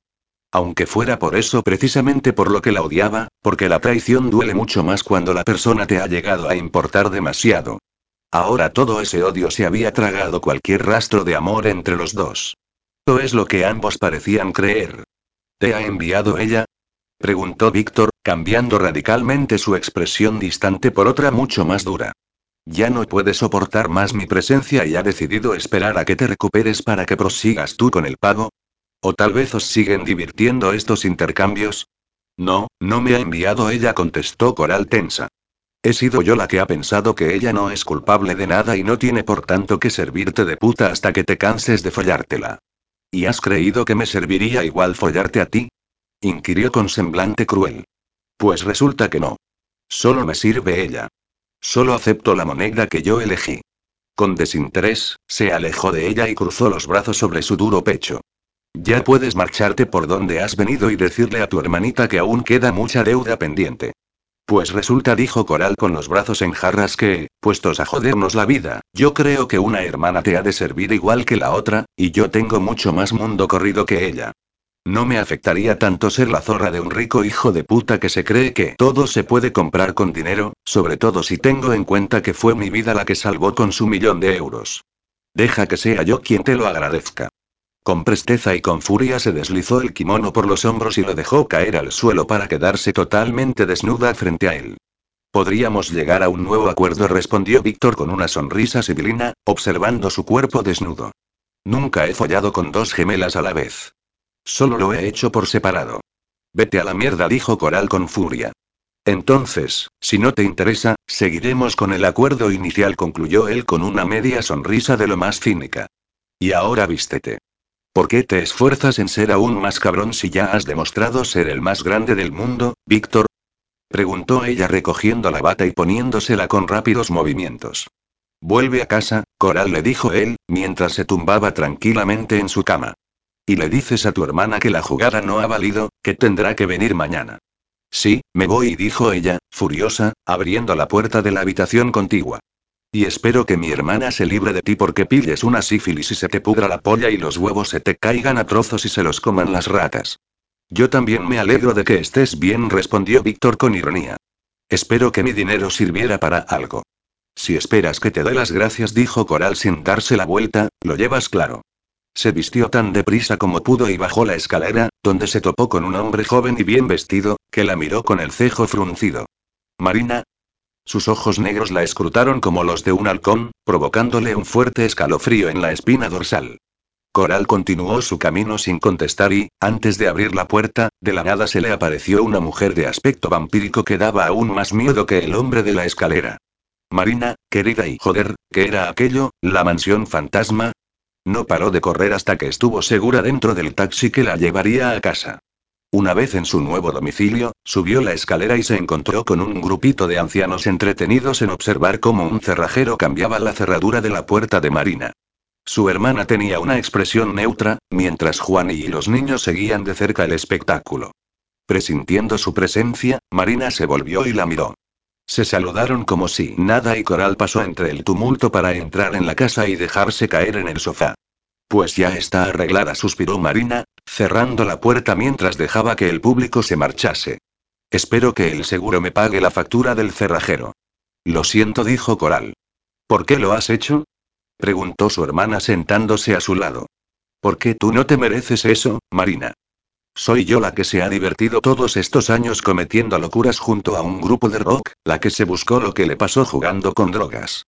La que la cagó enrollándose con Víctor, la que te pidió que me sustituyeras porque me había quedado preñada y basta, Coral la hizo callar Marina. Se acabaron las culpas y los reproches. ¿Qué ganamos recordándolos continuamente? ¿Sentirnos aún peor? Tomó una bocanada de aire. Intentaremos seguir adelante y viviremos el presente, nada más. Seguimos juntas, ¿qué es lo que importa? Mientras tú follas con un hijo de puta lleno de odio. Preguntó Coral, furiosa y triste a la vez. Un día sí y otro no, como los gemelos de la leyenda que recreábamos de pequeñas. Una lágrima se deslizó por su mejilla. Un día en el cielo, otro en el infierno, alternando un día de vida y otro de muerte. Así estarás tú, Marina, como si Zeus hubiese hecho de nuevo ese pacto con Hades para que tú y yo podamos estar juntas. Lo superaremos. No te preocupes por mí, dijo su hermana abrazándola. Y ni se te ocurra volver a asustarme como lo has hecho. Te quiero. Yo también te quiero, contestó Coral, apretando su rostro contra su cabello. Y lo siento mucho. Lo siento, lo siento, y dos hermanas y un gato se acurrucaron en el sofá durante varias horas hasta que sucumbieron al sueño, en el que las pesadillas, poco a poco, se fueron entremezclando con deseo y esperanza. Estaban juntas y, pese a los problemas, seguían teniéndose la una a la otra. Capítulo 20. Víctor deseaba más que nunca que acabase aquella reunión. Tenía la cabeza en otra parte y, por mucho que le interesaran los datos de las últimas inversiones y adquisiciones, o que la cotización de la empresa en bolsa hubiese subido como la espuma, no podía concentrarse como debería. En cuestión de un par de horas, Marina volvería a su casa de nuevo, o al menos eso esperaba, después del chasco de la última vez, cuando se había presentado su hermana. Pensó también en la ocasión anterior, cuando ella había ido en plan estatua insensible y tampoco lo satisfacía la idea. Necesitaba volver a tenerla como el primer día, totalmente entregada, ofreciéndolo todo, la manera en que él más disfrutaba. Y volvió a inundarlo la ira. Desde su trato con ella no había vuelto a estar con otra mujer y, lo que era peor, no le apetecía nada estarlo. Por las noches no hacía otra cosa que pensar en qué iba a hacerle la próxima vez, en qué postura, en cómo la besaría, en cómo la tocaría. Oía en su cabeza el sonido de sus gemidos y sus gritos de placer y ya solo podía acabar aferrando su miembro con su mano para masturbarse pensando en ella. ¿Pero qué coño le pasaba? ¿Qué estaba haciendo con su vida? ¿Hasta cuándo aquel estúpido trato de venganza que no acababa de llenarlo como él había imaginado? ¿Hasta cuándo iba a obsesionarse con una mujer que lo había engañado, manipulado y tratado como a un idiota? Señor Olsen. Oyó preguntar a uno de los ejecutivos de la empresa. ¿Qué le ha parecido la idea para la próxima campaña y el proyecto para una nueva fábrica en Asia? No quiero niños cosiendo mis zapatillas, contestó Víctor, que había captado esa idea en medio de sus cavilaciones. Nadie ha hablado de niños, señor Olsen, dijo el hombre, cuyo pelo engominado y su traje de firma daban a entender que el tema le traía sin cuidado, únicamente de mano de obra más barata. Las ganancias se multiplicarían. Somos de las pocas empresas del sector que aún no han trasladado ninguna de sus fábricas a uno de esos países con sueldos ínfimos y un ventajoso acuerdo fiscal con sus gobiernos. Tampoco me apetece explotar a la gente, insistió Víctor, poniéndose en pie para dar por concluida la reunión. O dejar a un montón de trabajadores de aquí sin trabajo. Todavía podía enorgullecerse de las enseñanzas de su padre. Siempre le había inculcado que era mejor ganar menos dinero y sentirse orgulloso, que ceder a la avaricia de poseer más y más dinero del que se acababa ignorando la procedencia y sin honorabilidad. Pero señor Olsen, si tienen alguna duda, León les ayudará, dijo, señalando a su abogado, que miraba la escena balanceándose en su silla. Yo, por hoy, ya he terminado. Se puso la chaqueta y salió de la sala para dirigirse a la calle, coger su coche y regresar a casa. Nada más entrar en el vestíbulo, volvió a recibir la bofetada del impacto de aquella horrible decoración que ella le había mencionado. Por todos los medios intentaba no mencionar su nombre, ni siquiera en su mente. Seguían pareciéndole una absoluta aberración los cambios llevados a cabo por su madrastra, que había alegado que la mansión necesitaba tener un aire más actual, pero lo único que había conseguido era destrozar la esencia de la casa. Diana había tenido la fortuna de encontrar el momento oportuno, cuando a Víctor, tras la muerte de su padre, le importaba una mierda lo que ella hiciese con la casa, con tal de que no tocase sus estancias o las de su hermano y que lo dejase en paz. Pero a esas alturas ya estaba arrepentido y estaba decidido a arreglar aquel desaguisado, ordenando que volvieran a dejar la casa tal como estaba antes, aunque tuviese que coger a aquella mujer y atarla y amordazarla para que dejara de incordiar. Ojalá hubiese actuado precisamente así desde el principio. Todos habrían salido ganando. Pero no lo había hecho por su padre, para que no sufriera, y esperaba que ese fuera suficiente motivo para un día ser absuelto de sus pecados. Su semblante se ensombreció. Cuánto lo echaba de menos. Sin él, lo que quedaba de familia ni siquiera podía llamarse así. recordó sus charlas interminables, sus historias sobre su juventud y sus principios en la empresa, aunque lamentó profundamente recordar también las discusiones mantenidas en los últimos meses, en las que Víctor no había dejado de recriminarle que tuviera más respeto por los muertos que por los vivos. Por una promesa hecha a su mujer, había dejado que sus hijos soportaran el egoísmo y la maldad de Diana. Todos esos lúgubres pensamientos se vieron más oscurecidos aún cuando, tras recorrer el corredor principal y acceder al extenso jardín, vio que Diana tomaba el sol en una tumbona junto a la piscina. Llevaba un escueto bikini que apenas la tapaba mínimamente. Lo comprobó al acercarse, momento que ella aprovechó para incorporarse y levantar su copa de martini. Hola, Víctor lo saludó tras sus grandes gafas de sol. Se te ve cansado y acalorado con ese apretado traje con corbata. ¿Te apetece un baño conmigo? preguntó, frunciendo sus gruesos labios. No, gracias, contestó él, colocándose también sus gafas de espejo. Agradecía cualquier barrera entre él y su madrastra, para no ver sus gestos provocativos o los detalles de su cuerpo, como el relieve de los pezones que se adivinaban bajo la tela, o su trasero expuesto con el minúsculo tanga. Detalles que lo asqueaban y le hacían brotar frías gotas de sudor en la espalda. Oh, claro, dijo ella con un forzado mohín. Hoy tienes diversión extra con tu amiguita. Aunque yo no lo llamaría diversión, porque dudo mucho que te diviertas con esa chica tan inormal. Déjalo, Diana bufó él. Nadie te ha pedido tu opinión. Además siguió la mujer como si no lo hubiese oído, me da la sensación de que, al final, va a aparecer ella la agraviada, haciendo contigo lo que quiere y convirtiéndote en una marioneta. Creo que es ya quien domina la situación, con esa carita de buena y sus grandes e inocentes ojos azules. No me extrañaría que volvieras a caer y te rindieras a sus pies como un patético enamorado. Dios mío, Víctor soltó una risa falsa y cruel, el hombre es el único animal que tropieza dos veces con la misma piedra y tú estás a punto de darte de bruces por segunda vez. Y continuó riendo, riendo, riendo y estás muy equivocada, replicó él, con la sangre bulléndole de ira. Víctor se alejó de allí a grandes zancadas. No pensó que Diana volvía a interferir en su vida, ni analizó sus venenosas palabras. Solo pensó en la verdad que encerraban, en que, en realidad, era eso lo que estaba pasando. Que la innombrable llevaba las riendas, a pesar de ser él quien había puesto un millón de euros en sus manos. En ninguno de sus encuentros había demostrado ser él el dominante, pero eso se había acabado. Entró en la casa y subió la escalera, al tiempo que se quitaba la chaqueta y tiraba de su corbata. Se desvistió, lanzando las prendas por todo el cuarto de baño, y se metió en la ducha, abriendo el chorro a la máxima presión. Cada paso que daba aumentaba más y más su furia, deseando como nunca que ella entrara en su dormitorio y demostrarle que el pago de aquella deuda no iba a consistir en retozar entre sábanas, sino en follársela como y cuando le diese la gana, ignorando sus súplicas o sus quejas. Algo más tarde, ya se había puesto el pantalón de suave seda estampada, pero incapaz de sentarse a causa de los nervios creados por su ira, se quedó de pie frente a la ventana, dando la espalda a la puerta por donde ella entraría en unos minutos. Ya la había visto bajar del coche, recorrer el sendero de piedra y llegar a la entrada. Iba vestida tan sencilla como siempre, pero diferente, con un vaporoso vestido blanco y unas sandalias, con su larga melena suelta y unas gafas oscuras. Caminaba a pasos lentos y su expresión era de puro desconsuelo, y le pareció más que nunca la imagen de una virgen que va a ser sacrificada. Lo embargó de nuevo la ira al pensar que ella se tomaba como un sacrificio sus encuentros con él. Pues la señorita iba a averiguar lo que era ser sacrificada. Oyó la puerta abrirse y volverse a cerrar. Siguió dándole la espalda unos instantes, hasta que se volvió lentamente para poder contemplarla y asegurarse de que esta vez era ella. Y no había duda. De nuevo aquella luz de sus ojos, tan suya, tan única. Con aquel exótico atuendo parecía sacada de alguna leyenda, como el sueño hecho realidad de cualquier hombre que se dejara embaucar por su rostro inocente.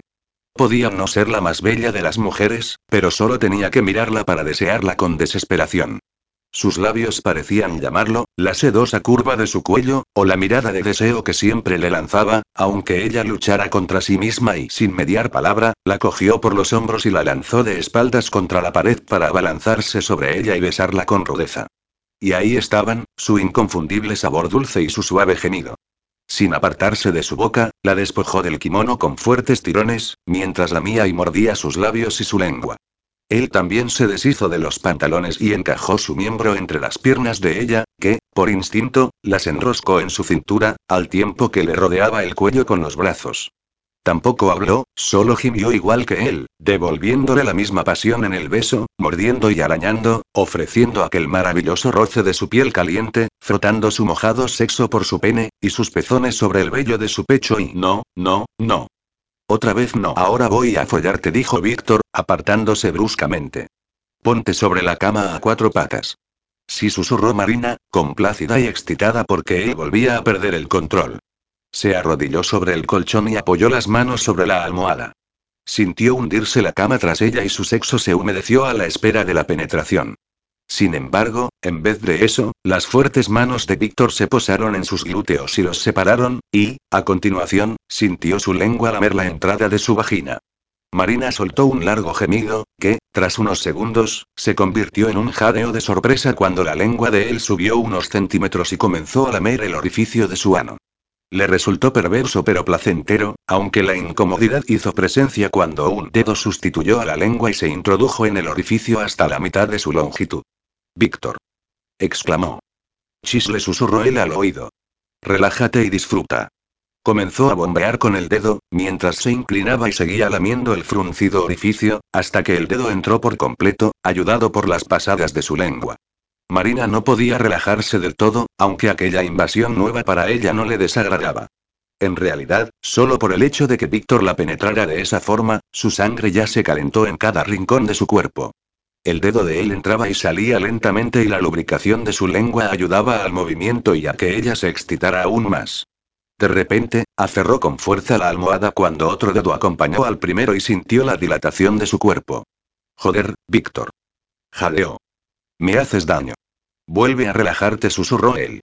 Llevó entonces la otra mano hacia adelante para acariciarle el clítoris mientras seguía abriendo poco a poco la estrecha entrada con sus dos dedos.